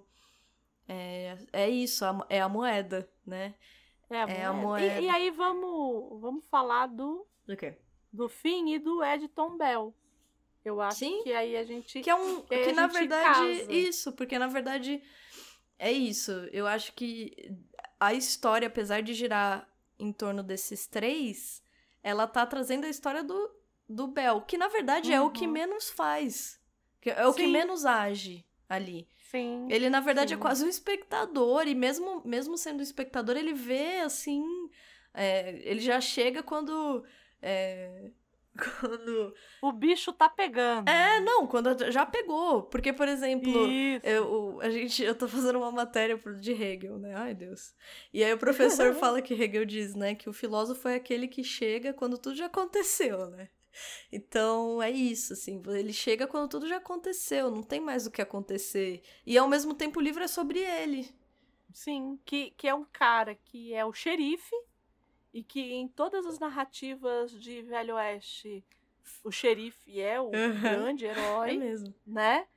E aí você tá, você tá acompanhando isso e você fala assim, bom, esse Shigura aí, esse filho da mãe, ele vai ter o que ele merece. É, porque é. vai chegar uma hora. Que esse xerife vai, vai achar ele. Esse, esse xerife. Porra, é o Tommy Lee Jones. Porra, né? Quantos. Quantos policiais Tommy Lee Jones já fez? Esse vai chegar lá no final. E ele é um homem não só frustrado, uhum. que eu acho que aqui tem uma diferença, por exemplo, com. Eu não consigo. Desculpa, gente, eu não consigo falar dessa obra sem pensar, por exemplo, no bolsonarismo, né? Mas ele, por exemplo, ele é um homem frustrado. Sim. Ele é um homem frustradíssimo, assim, aquele cara que, que nem André falou, o xerife é o que resolve, né? E ele não é o homem que resolve. Não. Então, ele tem essa frustração que ele não transforma em ação, né? É muito engraçado. E ele nunca foi esse homem é, que resolve. Não. Porque ele ganha uma condecoração. Que no filme não ele... tem isso, inclusive. Não tem. Não que tem, acho que faria muita diferença. Mas não perde, mas não perde. Mas, mas faria muita diferença. Mas eu entendo a escolha, porque aí o final, o final é. seria assim, ah, tá. Então a gente já sabe quem é esse cara. Isso. Né? Eles optaram porque... por deixar aberto. Isso. Porque o que acontece? Esse cara, ele recebe uma condecoração por algo que ele não fez. Porque ele estava fugindo, querendo fugir, e na real, os. É, ele, ele os tá alemães... lá na guerra, é, eles são alemães... emboscados. Isso. Ele, a, a, casa parece que é explodida, e ele, ele fica de pé, pega uma metralhadora, atira. Só que ele sabe que aqueles homens vão voltar à noite. Aí ele tem ele duas foge. opções. Ou ele fica e tenta salvar aqueles colegas dele que estão ali no, nos destroços.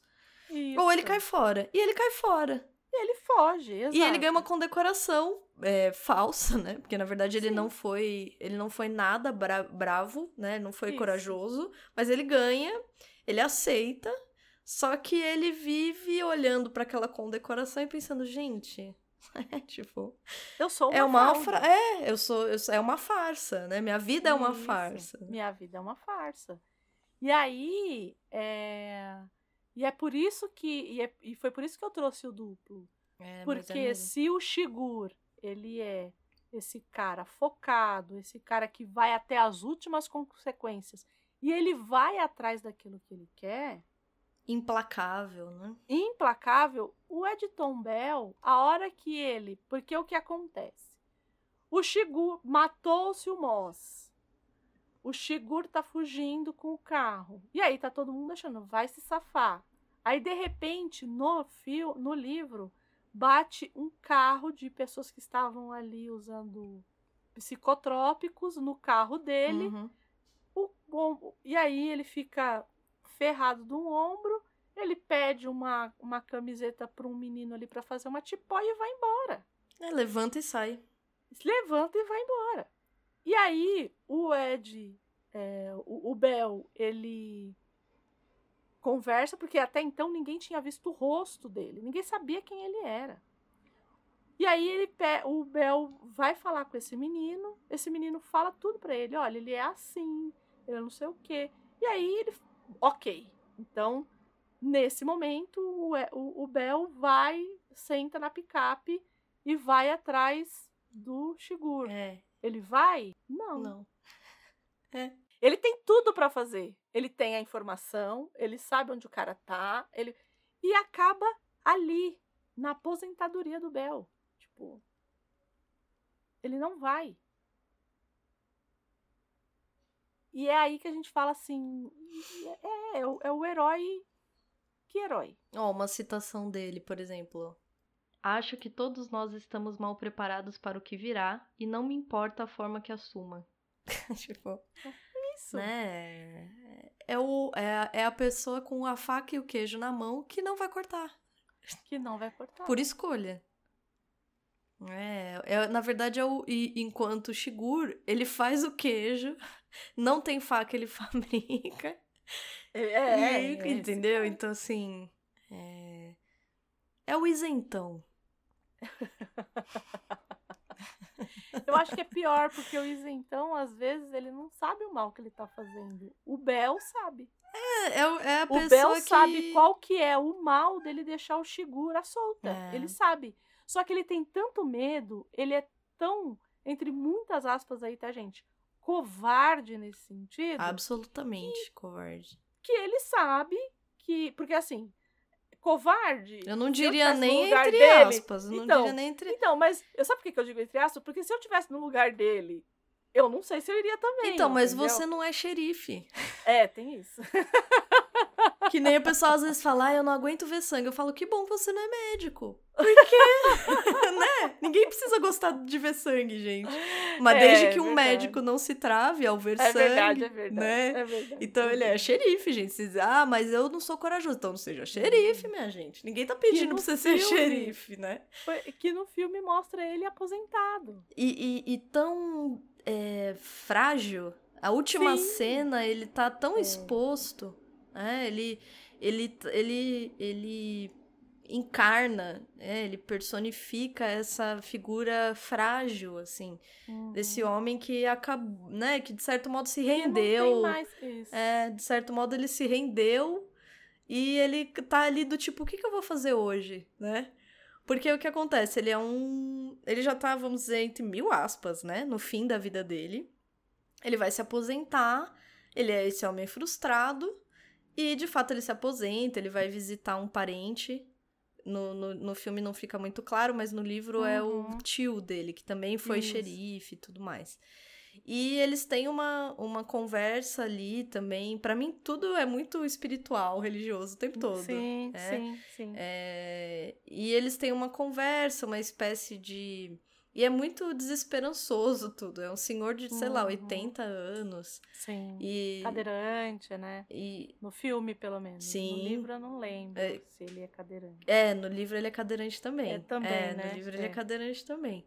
Então, assim, muito essa incapacidade. O homem que um dia foi uhum. forte, hoje não é nada, né?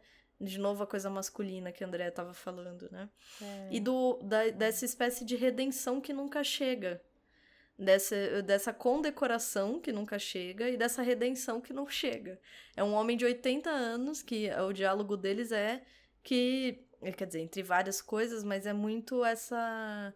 É, no livro tem essa coisa do tipo: você imagina, você imagina que um homem que esperou 80 anos para encontrar Deus uhum. tivesse visto, né? E não é visto Deus Sim. literalmente, tá? Falando metaforicamente. Mas sinais e. É, ter, ter esse né? toque, né, eu acho. Sim, sim. E aí sim. ele diz: não, né? É, você pode esperar 80 anos. Né? Na frente da porta e a porta não abrir. é basicamente isso, né? E, e o fim do, do filme é, eu gostei da escolha do fim do filme. Eu acho que. Eu também. Acho que é, é muito. Eu acho, eu acho esse filme, essa adaptação, ela é muito feliz. Eu também acho. Em eu acho todos os aspectos. Incrível. Eu acho que todos os aspectos. Acho que todos, todos. A primeira cena, que são coisas que a gente nunca repara, né? Mas que para fazer o programa, a gente. A gente. Eu tendo lido o livro e reassistido eu fiquei pensando em várias coisas, né? Você começa a observar e tudo. Uhum. E aí a uhum. primeira cena, eu falei, gente, olha que sacadas, né? São de novo, nós estamos aqui nos autorreferenciando, né? Falando em uhum. obras que se autorreferenciam. Ele ele a primeira cena é uma cena daquelas montanhas no deserto, naquele deserto, aquela terra imensa e, e sem pessoa nenhuma, com o sol nascendo ou o sol se pondo. E uhum. aquela, aquela silhueta, né? Aquela coisa que você não vê, você não consegue distinguir se tá amanhecendo. É se... muito western, né? É, e, e ambíguo, de novo, ambíguo, né? Sim. né? É, um, é uma terra de ninguém, que não tem ninguém, você não, você não sabe se tá amanhecendo, se tá anoitecendo, pode estar tá amanhecendo, pode estar tá anoitecendo. Você não distingue ninguém, você não vê, é, você só vê a silhueta daquelas montanhas. E o fim, eu acho que tem essa ambiguidade, né? Eu acho que o filme é todo ambíguo, mas a obra é toda uhum. ambígua. Mas eles são felizes em perceber e em, em transformar em imagens isso, que é muito difícil, né? Uhum, mas eu acho uhum. lindo, eu acho. Acho que. É, eu, talvez se eu falasse pro meu pai que eu acho esse filme lindo, ele ia me chamar de louca. Eu e meu pai, a gente tem umas histórias às vezes. Eu falo, pai, assiste tal filme, nossa. eu, eu nunca. Acho que eu nunca comentei aqui no podcast, mas uma vez, quando saiu o Parasita, que acho que muita gente que tá ouvindo assistiu, hum, hum, é, eu falei pro meu pai, eu fiquei muito empolgada. Falei, pai, você tem que assistir. Meu irmão assistiu também. A gente ficou, não, vocês têm que assistir. Esse filme é espetacular. Meu pai assistiu o filme. Nossa, ele deve ter odiado. Ele me ligou mais bravo, assim, por que, que você me mandou ver esse filme? Esse filme não é, esse filme é horrível. Ele mata as pessoas, como assim? E no fim é triste, e no fim não dá pra saber nada. E o pai, mas isso, isso, isso né? Aí ele, não, mas não, você disse que era bom, você disse bom. Eu, então, pai, mas é bom. então, assim, né? Eu tenho medo até de falar que esse filme é bom, que essa obra é boa. Não, mas ele é ótimo. É, não, eu acho, tô brincando, né? Mas eu, eu digo assim, quando a gente diz que algo é bom, ah, sim. Né? A gente, eu acho que é isso, assim, é, é trazer uma Por série... que, que a gente acha que é bom? É, uma série de nuances que, de novo, parece que a gente tá falando para... É que é dureza, né? Você vai, que foi a minha história com a minha mãe do Ilha do Medo, né?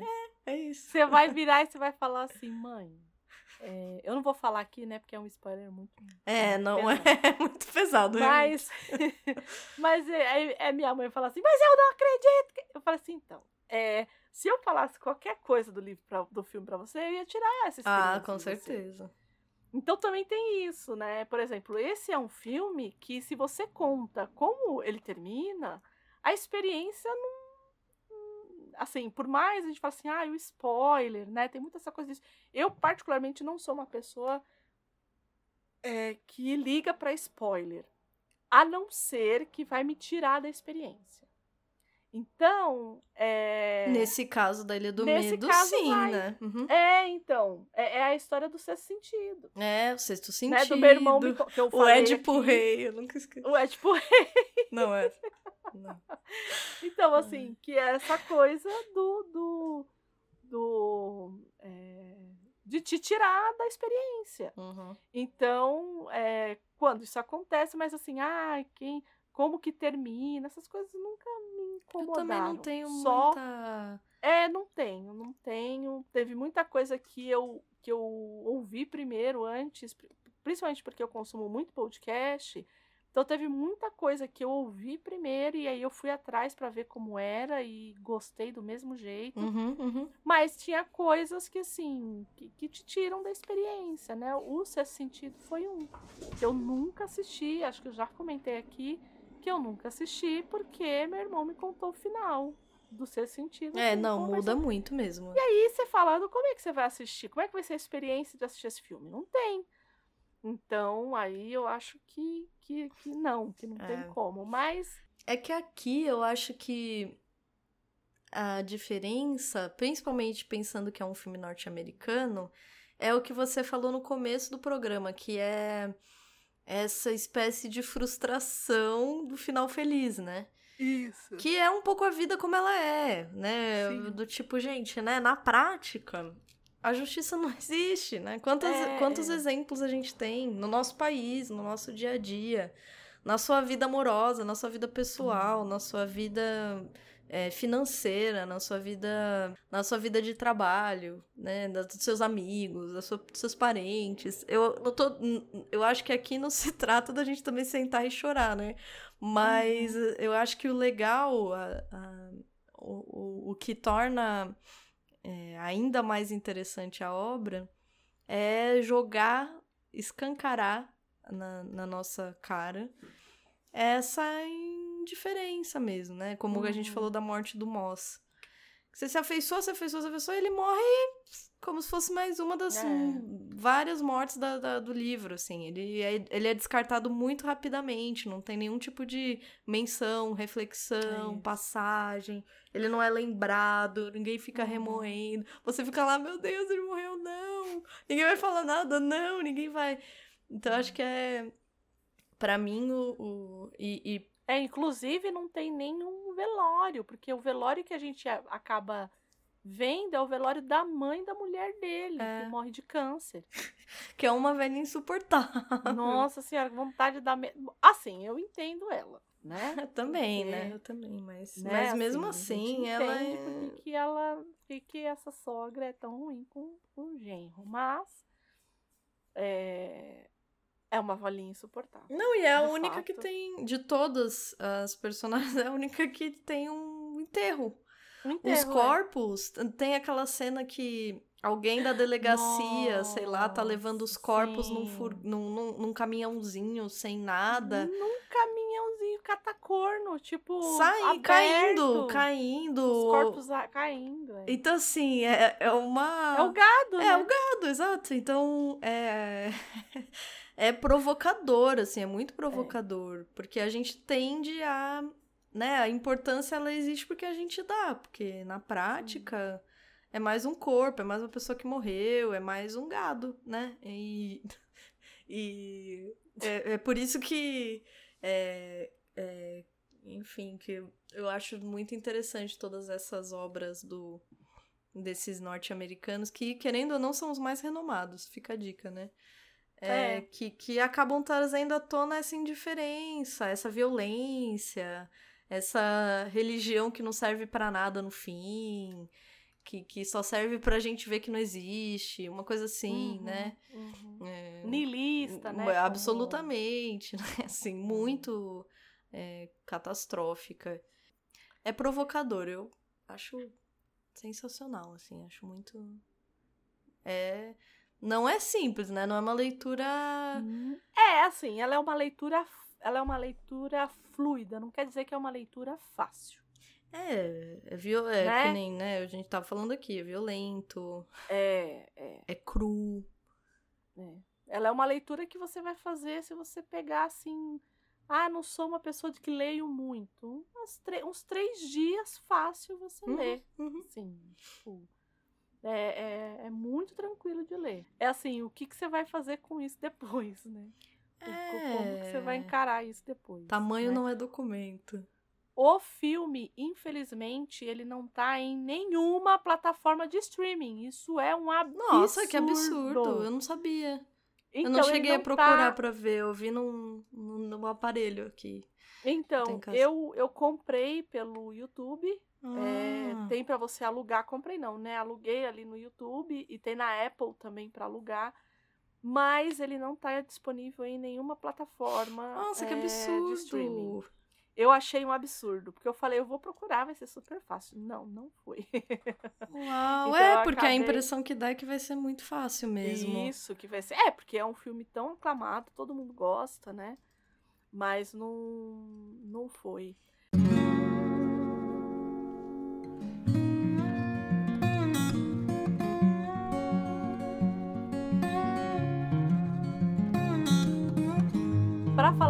Do filme, é, como a gente já disse, né, dos irmãos Coen, uhum. é, venceu o Oscar de melhor filme de 2008 e, enfim, com todos os méritos, é todos os méritos, uhum. né?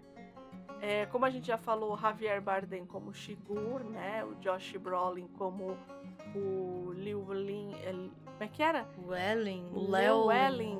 É, Llewellyn. É, Llewellyn Moss. Adoro esses e... nomes é, sul, assim, é. são super...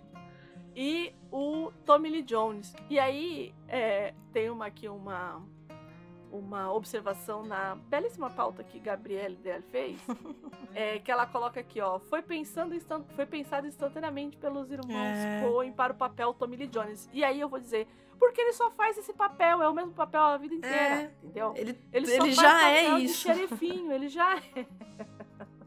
Ele já é. Então fica mais fácil dele fazer, entendeu? É, mas e, aí, e a gente tinha falado do, dos irmãos Coen e qual que era o filme que você mais gosta? E eu tava aqui pensando que a gente ia falar disso mesmo. Ai, é tão difícil é, escolher. É... Eles têm um filme que eu acho é, que eu gosto muito. Não sei se você já assistiu Barton Fink. Não. Nossa, Barton Fink é espetacular. Eu acho que é o que eu mais gosto deles, mas é muito difícil. Estou falando muito a contragosto, porque eu gosto, eu gosto de Fargo. Eu adoro a balada de Buster Buster Sergs, uhum. eu não sei falar. É. Que é como micro contos também do sul, assim. Também tem essa coisa violenta, meio mística. Todos eles uhum. têm, né? Mas se eu falasse assim que eu, é, o Grande Lebowski é muito bom também, Ai. é muito bom. Bom, né? Então. é, eu já até sei porquê, adoro. Ai, Andréia. Ai. Ai, você é tão previsível, André. adoro, André.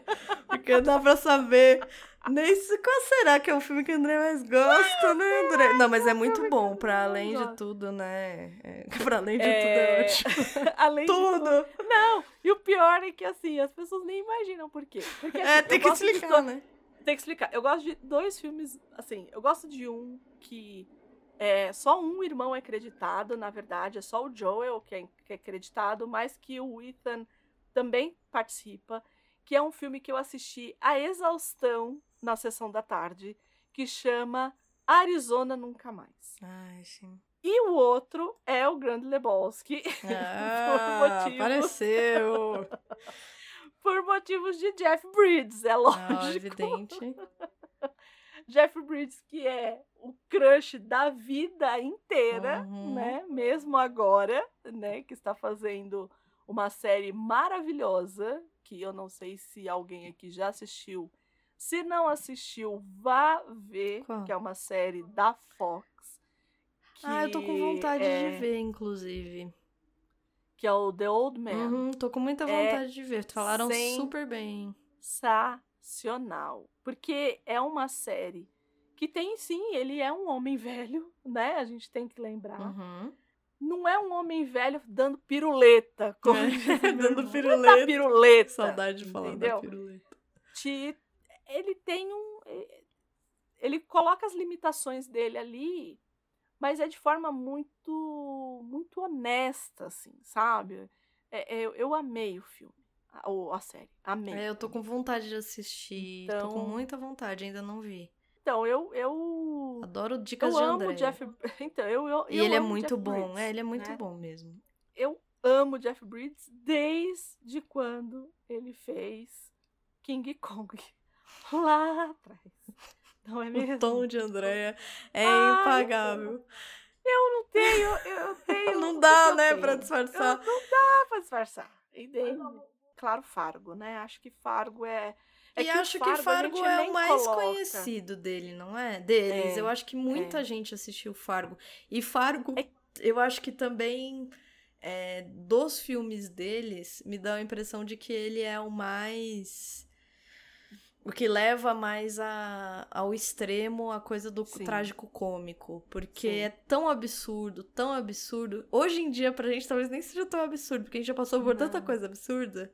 E Sim. o filme é isso, ele é tão absurdo, você fala, não, né? Não tem como piorar. E piora, e, e a coisa escalona, né? Um, uma violência que a Frances McDormand. Que é. Eu amo. Eu amo a atuação dela nesse filme. Ela é muito enfim. Ela é. é ela, é. ela é sem palavras, né? Frances McDormand é muito boa mesmo. Com esse mini degusta que fizemos é, aqui. É que, ah, é que Irmãos Coen, não dá pra é. não falar assim de, de, deles de uma forma ampla, porque eu gosto muito.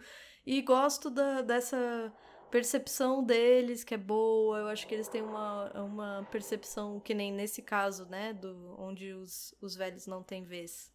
Uhum. Eu acho que eles têm uma percepção muito acurada do que é a obra e conseguem dialogar no cinema muito bem com, com essa. serem fiéis à, à obra e ao mesmo tempo trazerem traços deles que, que acabam uhum. se encontrando com essa com essa temática. É a escolha, né? Uhum. Eu acho que é a escolha. Tipo, esse, esse filme especificamente, e a adaptação, eu acho que é muito feliz nisso, por eles terem escolhido. É... Por eles terem escolhido essa obra. Assim, é muito próxima deles. Eu, e eu acho que, que é isso mesmo. É, tanto que dizem que o produtor do, do filme, Scott Ruddy, é. leu o livro e na hora ele pensou nos irmãos Coen. Bom, né, não é à então. toa, né? E falou: não, vocês têm que ler esse livro. E vocês têm que. Tem que ser vocês. Né? Vocês têm que uhum. fazer. E é, de bate pronto aceitaram, porque. É... é... isso, é muito próximo mesmo do tipo. Do tipo de proposta, é. de, de tema, é muito. É, mas eu sou muito fã, assim, seja lá o que eles lançarem na vida, eu vou assistir, porque eu acho muito bom. É, eles têm um range ali, né? Josh Brolin. O próprio sempre. seu queridinho. Ah, sim. Jeff Briggs. Jeff Briggs. É muito bom. É, é Bravura Indômita. É isso, que, que inclusive tem uma primeira versão espetacular também. Sim, que é com, com o... o excelente. O... Ai, gente. Peraí. John Wayne. Você sabe como é que eu faço para lembrar essa, hum, Me dá a dica, me assim? dá a dica. Então, eu acho que para você não vai adiantar. Tem uma música hum. que ele fala assim: John, John Wayne, uh, Eddie Murphy, uh, Alan Delon. E aí sempre começa com John Wayne. Ah, eu, eu, então você vai lá na. Por favor. vai ter que entrar na minha playlist.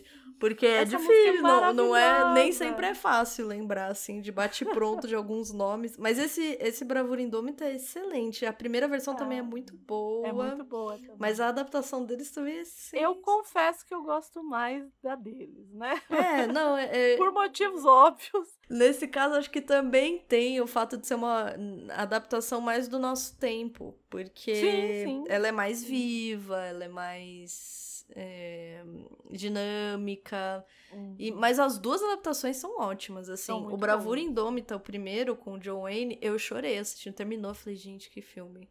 Eu fiquei muito, assim, tocada pela construção das personagens, a interação, porque tem toda uma, uma dinâmica, uma transformação. E o Josh Brolin tá, não tá? No, no Bravura Indômita? Tá, né? Eu acho que. Tá, tá, tá, tá. tá. Não... É, sempre vai ter um ou outro ali, não tem jeito. Ah, mas eles eu, eu acho eu acho interessante, porque querendo ou não é um trabalho, né? Uhum, e eu acho uhum. que eles sabem e, e, e tem isso no cinema, né? Eles têm todo, todos os diretores têm seus queridinhos, né? Ah, sim. Principalmente diretores que são mais, entre muitas aspas, autorais. autorais. Uhum. É. É, não acho que o, o, os Coen sejam assim, ó, oh, meu Deus. Eles têm um, um, um, uma coisa muito expressiva ali, tem, sim. Mas acho que gira principalmente em torno hum. das temáticas, né? Sim. No caso sim. deles, assim, é, eles têm uma, uma espécie de fixação por alguns temas. É. Barton Fink não, não segue.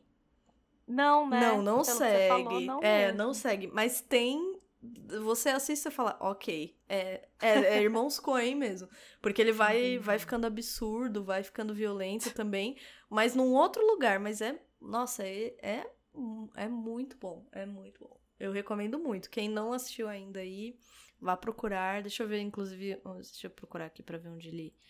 Onde Bravo existe? Não, não, Barton Fink. Bar... É, se, eu, eu... tem alguma... Alguma... Como fala? Algum streaming, né? Uhum, Deixa eu só ver aqui. Talvez tenha. Aqui diz é... que tem na é. Amazon Prime, na Apple Ai, TV, no Google Play.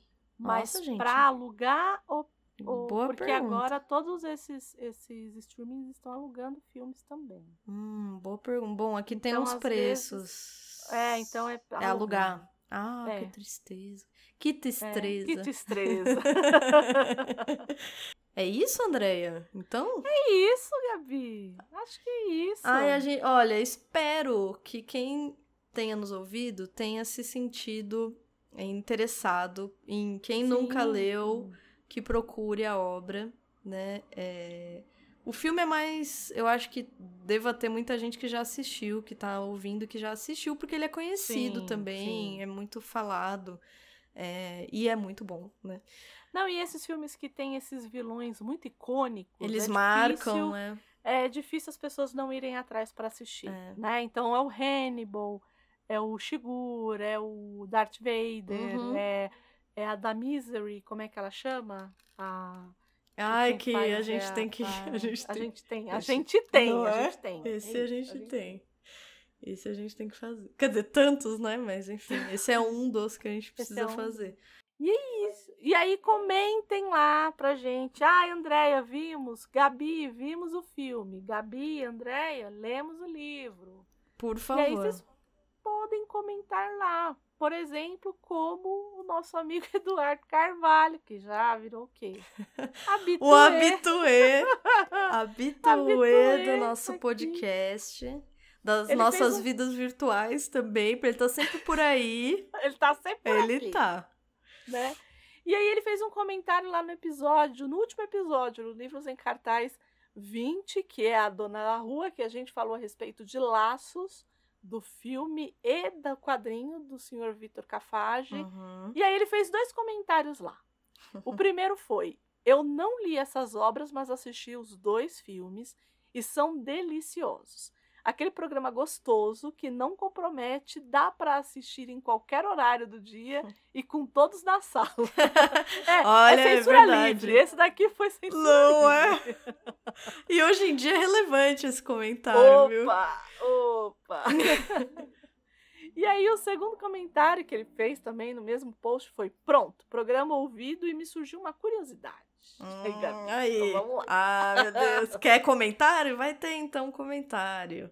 Qual livro em cartaz melhor representa a amizade de Gabriele Deali e Andréia de Oliveira? Eu não sei. Difícil. Qual livro? Qual episódio nosso representa a gente? Nossa. Qual livro em cartaz? Deixa eu pegar a lista. Aqui. É, eu tô olhando também para ver se eu consigo responder, gente. Que difícil essa pergunta. É que nem pergunta. Olha, gente, vou dizer uma coisa que já que eu tô me revelando, eu acho muito difícil responder perguntas do tipo qual é a sua comida favorita? Qual é, é a sua cor favorita? Qual é o seu livro ah, não, favorito? Comida favorita eu consigo. Ah, eu tenho mas é muita é porque dificuldade. eu tenho aquele, mas é porque eu tenho aquele paladar que você conhece. É, né? conheço. paladar infantil. Mas mesmo assim, ah, eu não sei, eu acho, eu, eu acho muito difícil. Assim, eu consigo fazer, por exemplo, ah, as coisas que estão na moda, né? O top 5 não sei o quê. Ah, Aí fica tá. um pouco mais fácil, mas eu tenho muita dificuldade de apontar assim.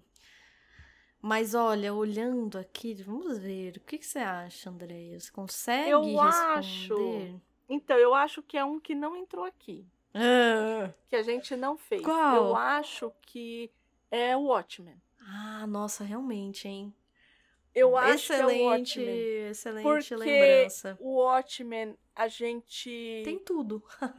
começou a conversar a respeito de quadrinhos por Watchmen, é. que eu sei que você foi atrás uhum. porque eu tinha falado. Foi. Eu acho que é isso. Eu acho que a gente começou a falar sobre livros e sobre Pode ser coisas. com o Watchmen. Foi o Watchmen. Eu acho que foi o Watchmen. Não, não foi nenhum dos programas que a gente fez. Ele vai vir, tá? Ah, vai. A gente vai meter vai. muito pau. É. Muito é. o pau no filme. Já estou avisando. Já fica aí então, a assim, dica. Ah, já não, fica a dica. Não quero ouvir, não já. Zack Snyder, vamos meter o pau. Não adianta. Porque o filme é ruim. É ruim. Aqui não Mas, tem enfim, choro nem vela. Não. Mas eu vou ter que assistir o filme de novo. A gente assiste xingando o Zack Snyder. Assiste, Porque aqui xingando. a gente sabe criticar. né, André? Mas, é. pois é. Mas eu acho que é isso. Eu acho que é o Watchmen. Não, é uma excelente um lembrança programa... mesmo. A gente ainda não fez um e programa que tem muito a ver com a nossa história de amizade. Eu acho que sim. Né? Que tem muito a ver. E também é uma obra que traz muitos elementos que a gente conversa, que sim. tem a ver conosco também, com temas que a gente gosta, com coisas que a gente pensa né, uhum. sobre a vida, sobre a sociedade. Então, querendo ou não, também representa, acho que a gente, né? Isso. E aí ele pergunta uma outra coisa, porque ele tá perguntador. Ele tá curioso. Tá curioso. E aí a outra pergunta é como surgiram esses laços, ó, falando em laços, esses laços entre as apresentadoras. E aí, Gabriela? André e eu temos, temos várias histórias, que vocês já perceberam, não é à toa que ele deve ter perguntado isso, né? Mas assim, o dia que conheci a Andréia, não me esqueço. Eu não sei porquê, mas eu me lembro muito. Quer dizer, eu sei porquê, né? Porque nossa amizade é muito importante. Mas se você parar pra ver. Porque assim, André e eu nos conhecemos num cursinho popular. Uhum. Que demos aula e participamos durante muitos anos das nossas muitos vidas. Uhum. Que temos, para usar as palavras do Eduardo e também do programa, laços até hoje, né? Uhum. Com várias pessoas desse, desse lugar. E nos conhecemos lá, né? Então Acontece que, né, tá, a Andrea queria participar do cursinho, entrou em contato e marcou um encontro, porque era assim, né? A gente. Uhum. As pessoas se manifestavam e a gente conversava. É, eu já estava participando. E esse cursinho, na época, ficava numa escola, né? E uma escola pública. Que eu tinha estudado. Isso, uma escola pública aqui perto, inclusive Zona Leste de São Paulo. E eu estava lá dentro. Ah, eu acho que eu, o nome da escola não tem problema falar. É o, o, o Oswaldo Catalano, Catalano, que é inclusive do lado do metrô Tatuapé. Sim. Saudoso. Eu estudei nesse colégio e aí a ideia qual que era? Quando eu vi que era um curso popular, que era um cursinho popular, pré-universitário. Pré-universitário, e eu tinha ouvido a minha vida inteira que eu não ia passar numa escola, numa faculdade pública. Né? E aí eu falei, passei e quero que as pessoas que estudam nessa escola saibam que saibam que eu passei e que eu estudei aqui e que elas também vão poder passar. Uhum. Então a ideia foi essa na época, né? Enfim. Ainda bem que a Andrea teve essa ideia. Senão não estaríamos falando disso aqui hoje. E eu estava lá e eu lembro que tinha uma porta de um portão, Ih! né? Um portão de correr, assim, que, que você acionava com um, um, um controle, uma coisa assim. Isso. E eu acho que nesse dia tinha acabado a luz, não era? Foi, foi isso mesmo. Porque a André chegou. Porque você tive, teve que ir lá e abrir, abrir na mão. Isso. Né, o portão. E a André bateu assim e eu abri, eu lembro, de, eu lembro dessa, dessa imagem, eu tenho essa imagem, assim, de eu abrir e André está. E assim, o nosso santo bateu muito instantaneamente, hora, né? Foi. Que coisa, assim. Eu lembro de no dia a gente já começar a conversar, a gente sempre se deu muito bem, muito uhum. Afinadas, né? Assim, a gente tem essa coisa de não parar de falar, acho que vocês percebem. A gente usa isso a nosso favor hoje em Chama, dia. Também chamamos de curva de rio. Curva de rio. a gente estava, Nossa, as pessoas se aglutinavam ao redor da gente. Né? Nossa.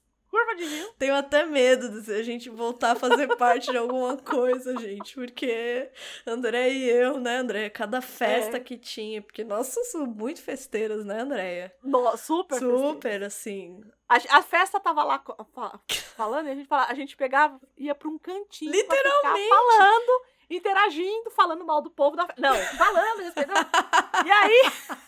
E aí o povo ia, ia ficando. O povo. É, porque aí a gente, a gente ia pra um lugar onde ninguém estava. Mas não dava, né? 10 minutos. Não dava. É, todas as pessoas da festa, daqui a pouco tinham dois pontos na festa. né? Ai, ai, adoro. Então, mas foi assim. Eu abri a porta ali. Nem era pra eu estar ali naquela hora, mas eu tava, também tinha acabado a luz. Foi. E... É, porque normalmente abria com, com um toque lá, é, né? tinha no, um controle. Um controle e tal, e aí nem precisava ter ido lá abrir para mim. Mas muito legal, assim, lembrar disso. Foi, acho que 2012, talvez. 11, Não 12, sei lá, por aí. Entre 11 e 13, eu diria. Não, acho que an antes de 2013. acho que foi antes. Também acho. Foi 2011, 12, por aí. É, por aí. Por então faz um tempinho, mas foi assim que a gente se conheceu. E, e é, independente de ser verdade ou não, essa coisa do santo bater, de fato a gente teve uma, uma afinidade instantânea, assim. Eu diria que foi. instantânea mesmo, assim. Eu me lembro foi. da gente se dar bem do começo, assim mesmo, né? Da, da, do papo fluir, das afinidades serem muitas e o jeitinho, essas coisas nossas, né? Coisa nossa. e é isso, estamos aí até hoje, né, André? aguentando é aí, aguentando. Uma aguentando a outra. E propondo coisa ainda, porque. É, fazendo podcast. Fazendo podcast, lendo livro, falando da vida, gravando não sei quantas horas. É, é isso. É isso. Pelo menos hoje a gente faz alguma coisa com o que a gente fala. porque, meu Deus, gente, olha. Só o que tem de áudio por aí, vou te falar. Verdade. Ai, gente. Mas temos também um e-mail dessa vez. Olha só. É, um e-mail do Rafael Dourado.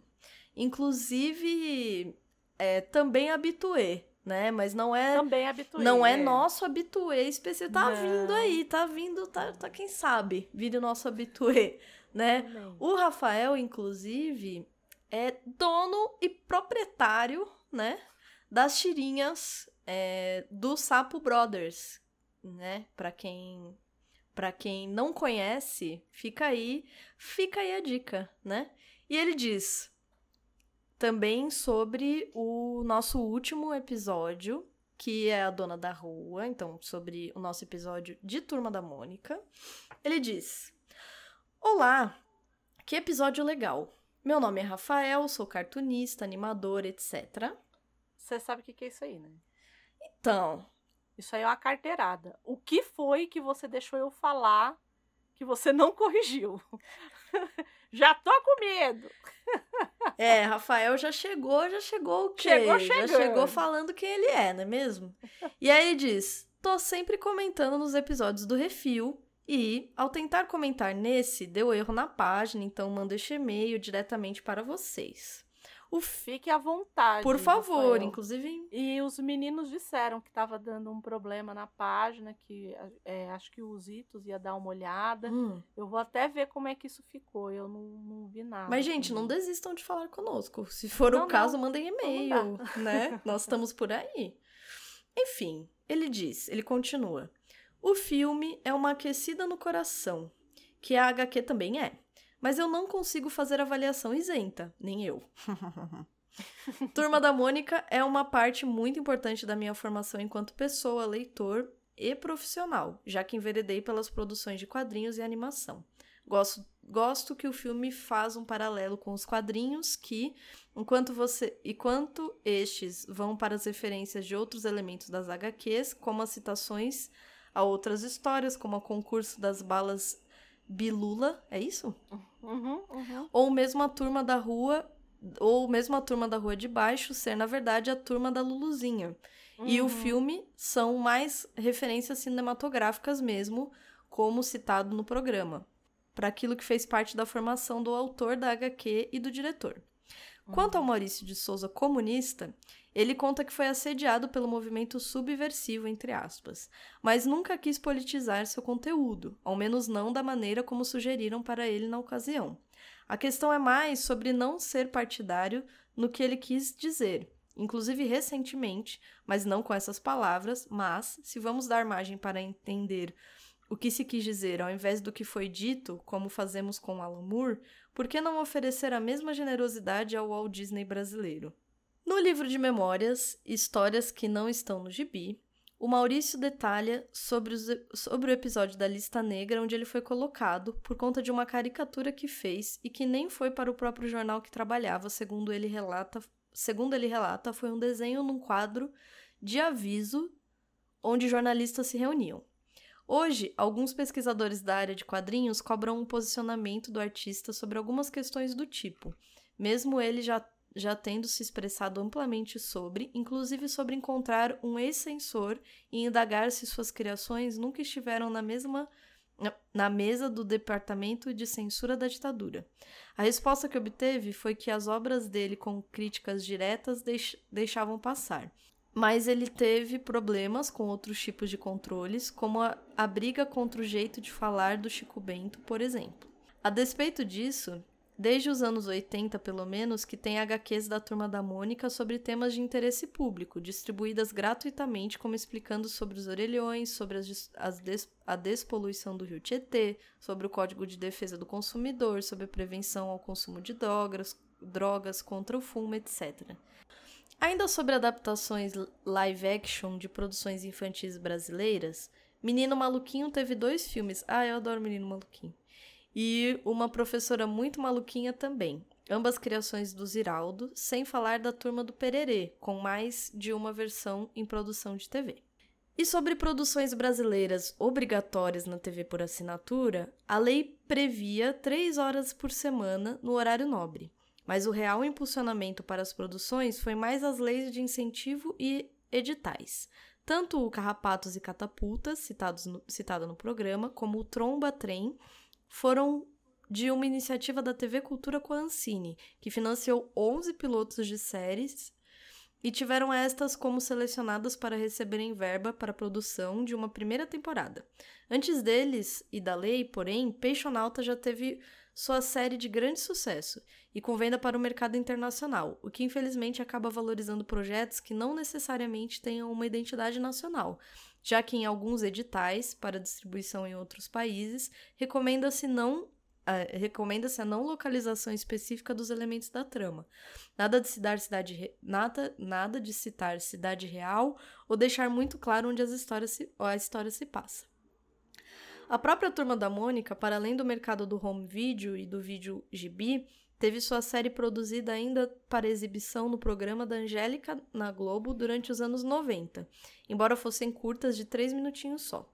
E sua primeira série com episódios mais longos contava com a desfragmentação dos longas em episódios menores, já que, com exceção de A Princesa e o Robô nos anos 80 e Uma Aventura no Tempo, já nos anos 2000, os outros longas eram compilados de curtas adaptados de histórias dos gibis. A própria Sereia do Rio, que tem a TT Espíndola fazendo Meio do Caminho, entre outras historinhas, é uma adaptação de uma HQ dos anos 70. Aliás, no primeiro desses filmes, As Aventuras da Mônica as Aventuras da Turma da Mônica, conhecido por ter episódios que a Mônica, fantasiada de ratinho, acaba encolhendo para o tamanho de um que se apaixona por ela, as historinhas são intercaladas pelo Maurício de Souza, em pessoa, falando ao telefone com os personagens antes de cada aventura deles. No primeiro Cinegibi, da nova era de animações, usaram também esses, desse recurso com as celebridades da época, como Luciano Huck, Fernanda Lima, etc. Mas, se for falar em live action, há pelo menos dois anteriores aos, ao Laços: Turma da Mônica no Mundo de Romeu e Julieta e A Rádio do Chico Bento mas estes são com bonecos de teatro e feito direto para home video.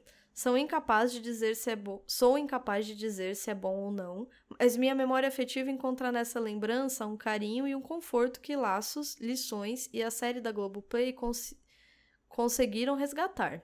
E a última HQ da trilogia dos Cafage está mais ou menos adaptada na série, fechando muito bem as aventuras dessa versão da turminha gigante e-mail de seu Rafael Dourado. Muito obrigada, Rafael. Obrigada, Rafael. Como já comentamos, dono proprietário lá do sapobrothers.net. Tem uma pulada lá, tem umas animações, tem umas tirinhas, é bem legal.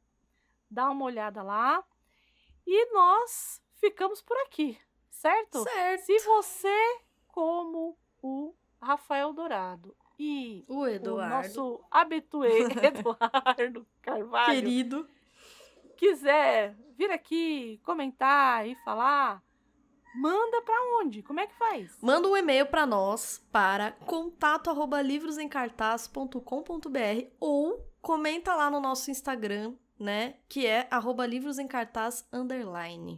Por favor, é, divulga para os amigos, divulga para a família, segue a gente, compartilha nossa, nossas. Compartilha nos contatinhos. Compartilha nos contatinhos, nos grupos. Nos grupos tudo. Nos grupos tudo. E vem ouvir nós, vem, vem, vem conversar com a gente. E é isso, gente. Muito obrigada, Gabi. Muito, Muito obrigada, obrigada, Andréia. Sempre. Muito Preciso Não fazer aqui. Assim, tá Gente, essa parte você tem que deixar no quarto. Tá muito louco. Não foi nada. Não foi nada. Eu preciso começar a responder assim. Eu falando, Gabi, muito obrigada. Eu vou falar, não foi nada. Esse tom neutro da Cida. É muito forçado. Eu levei, né? foi um Não foi nada. Ela não fez.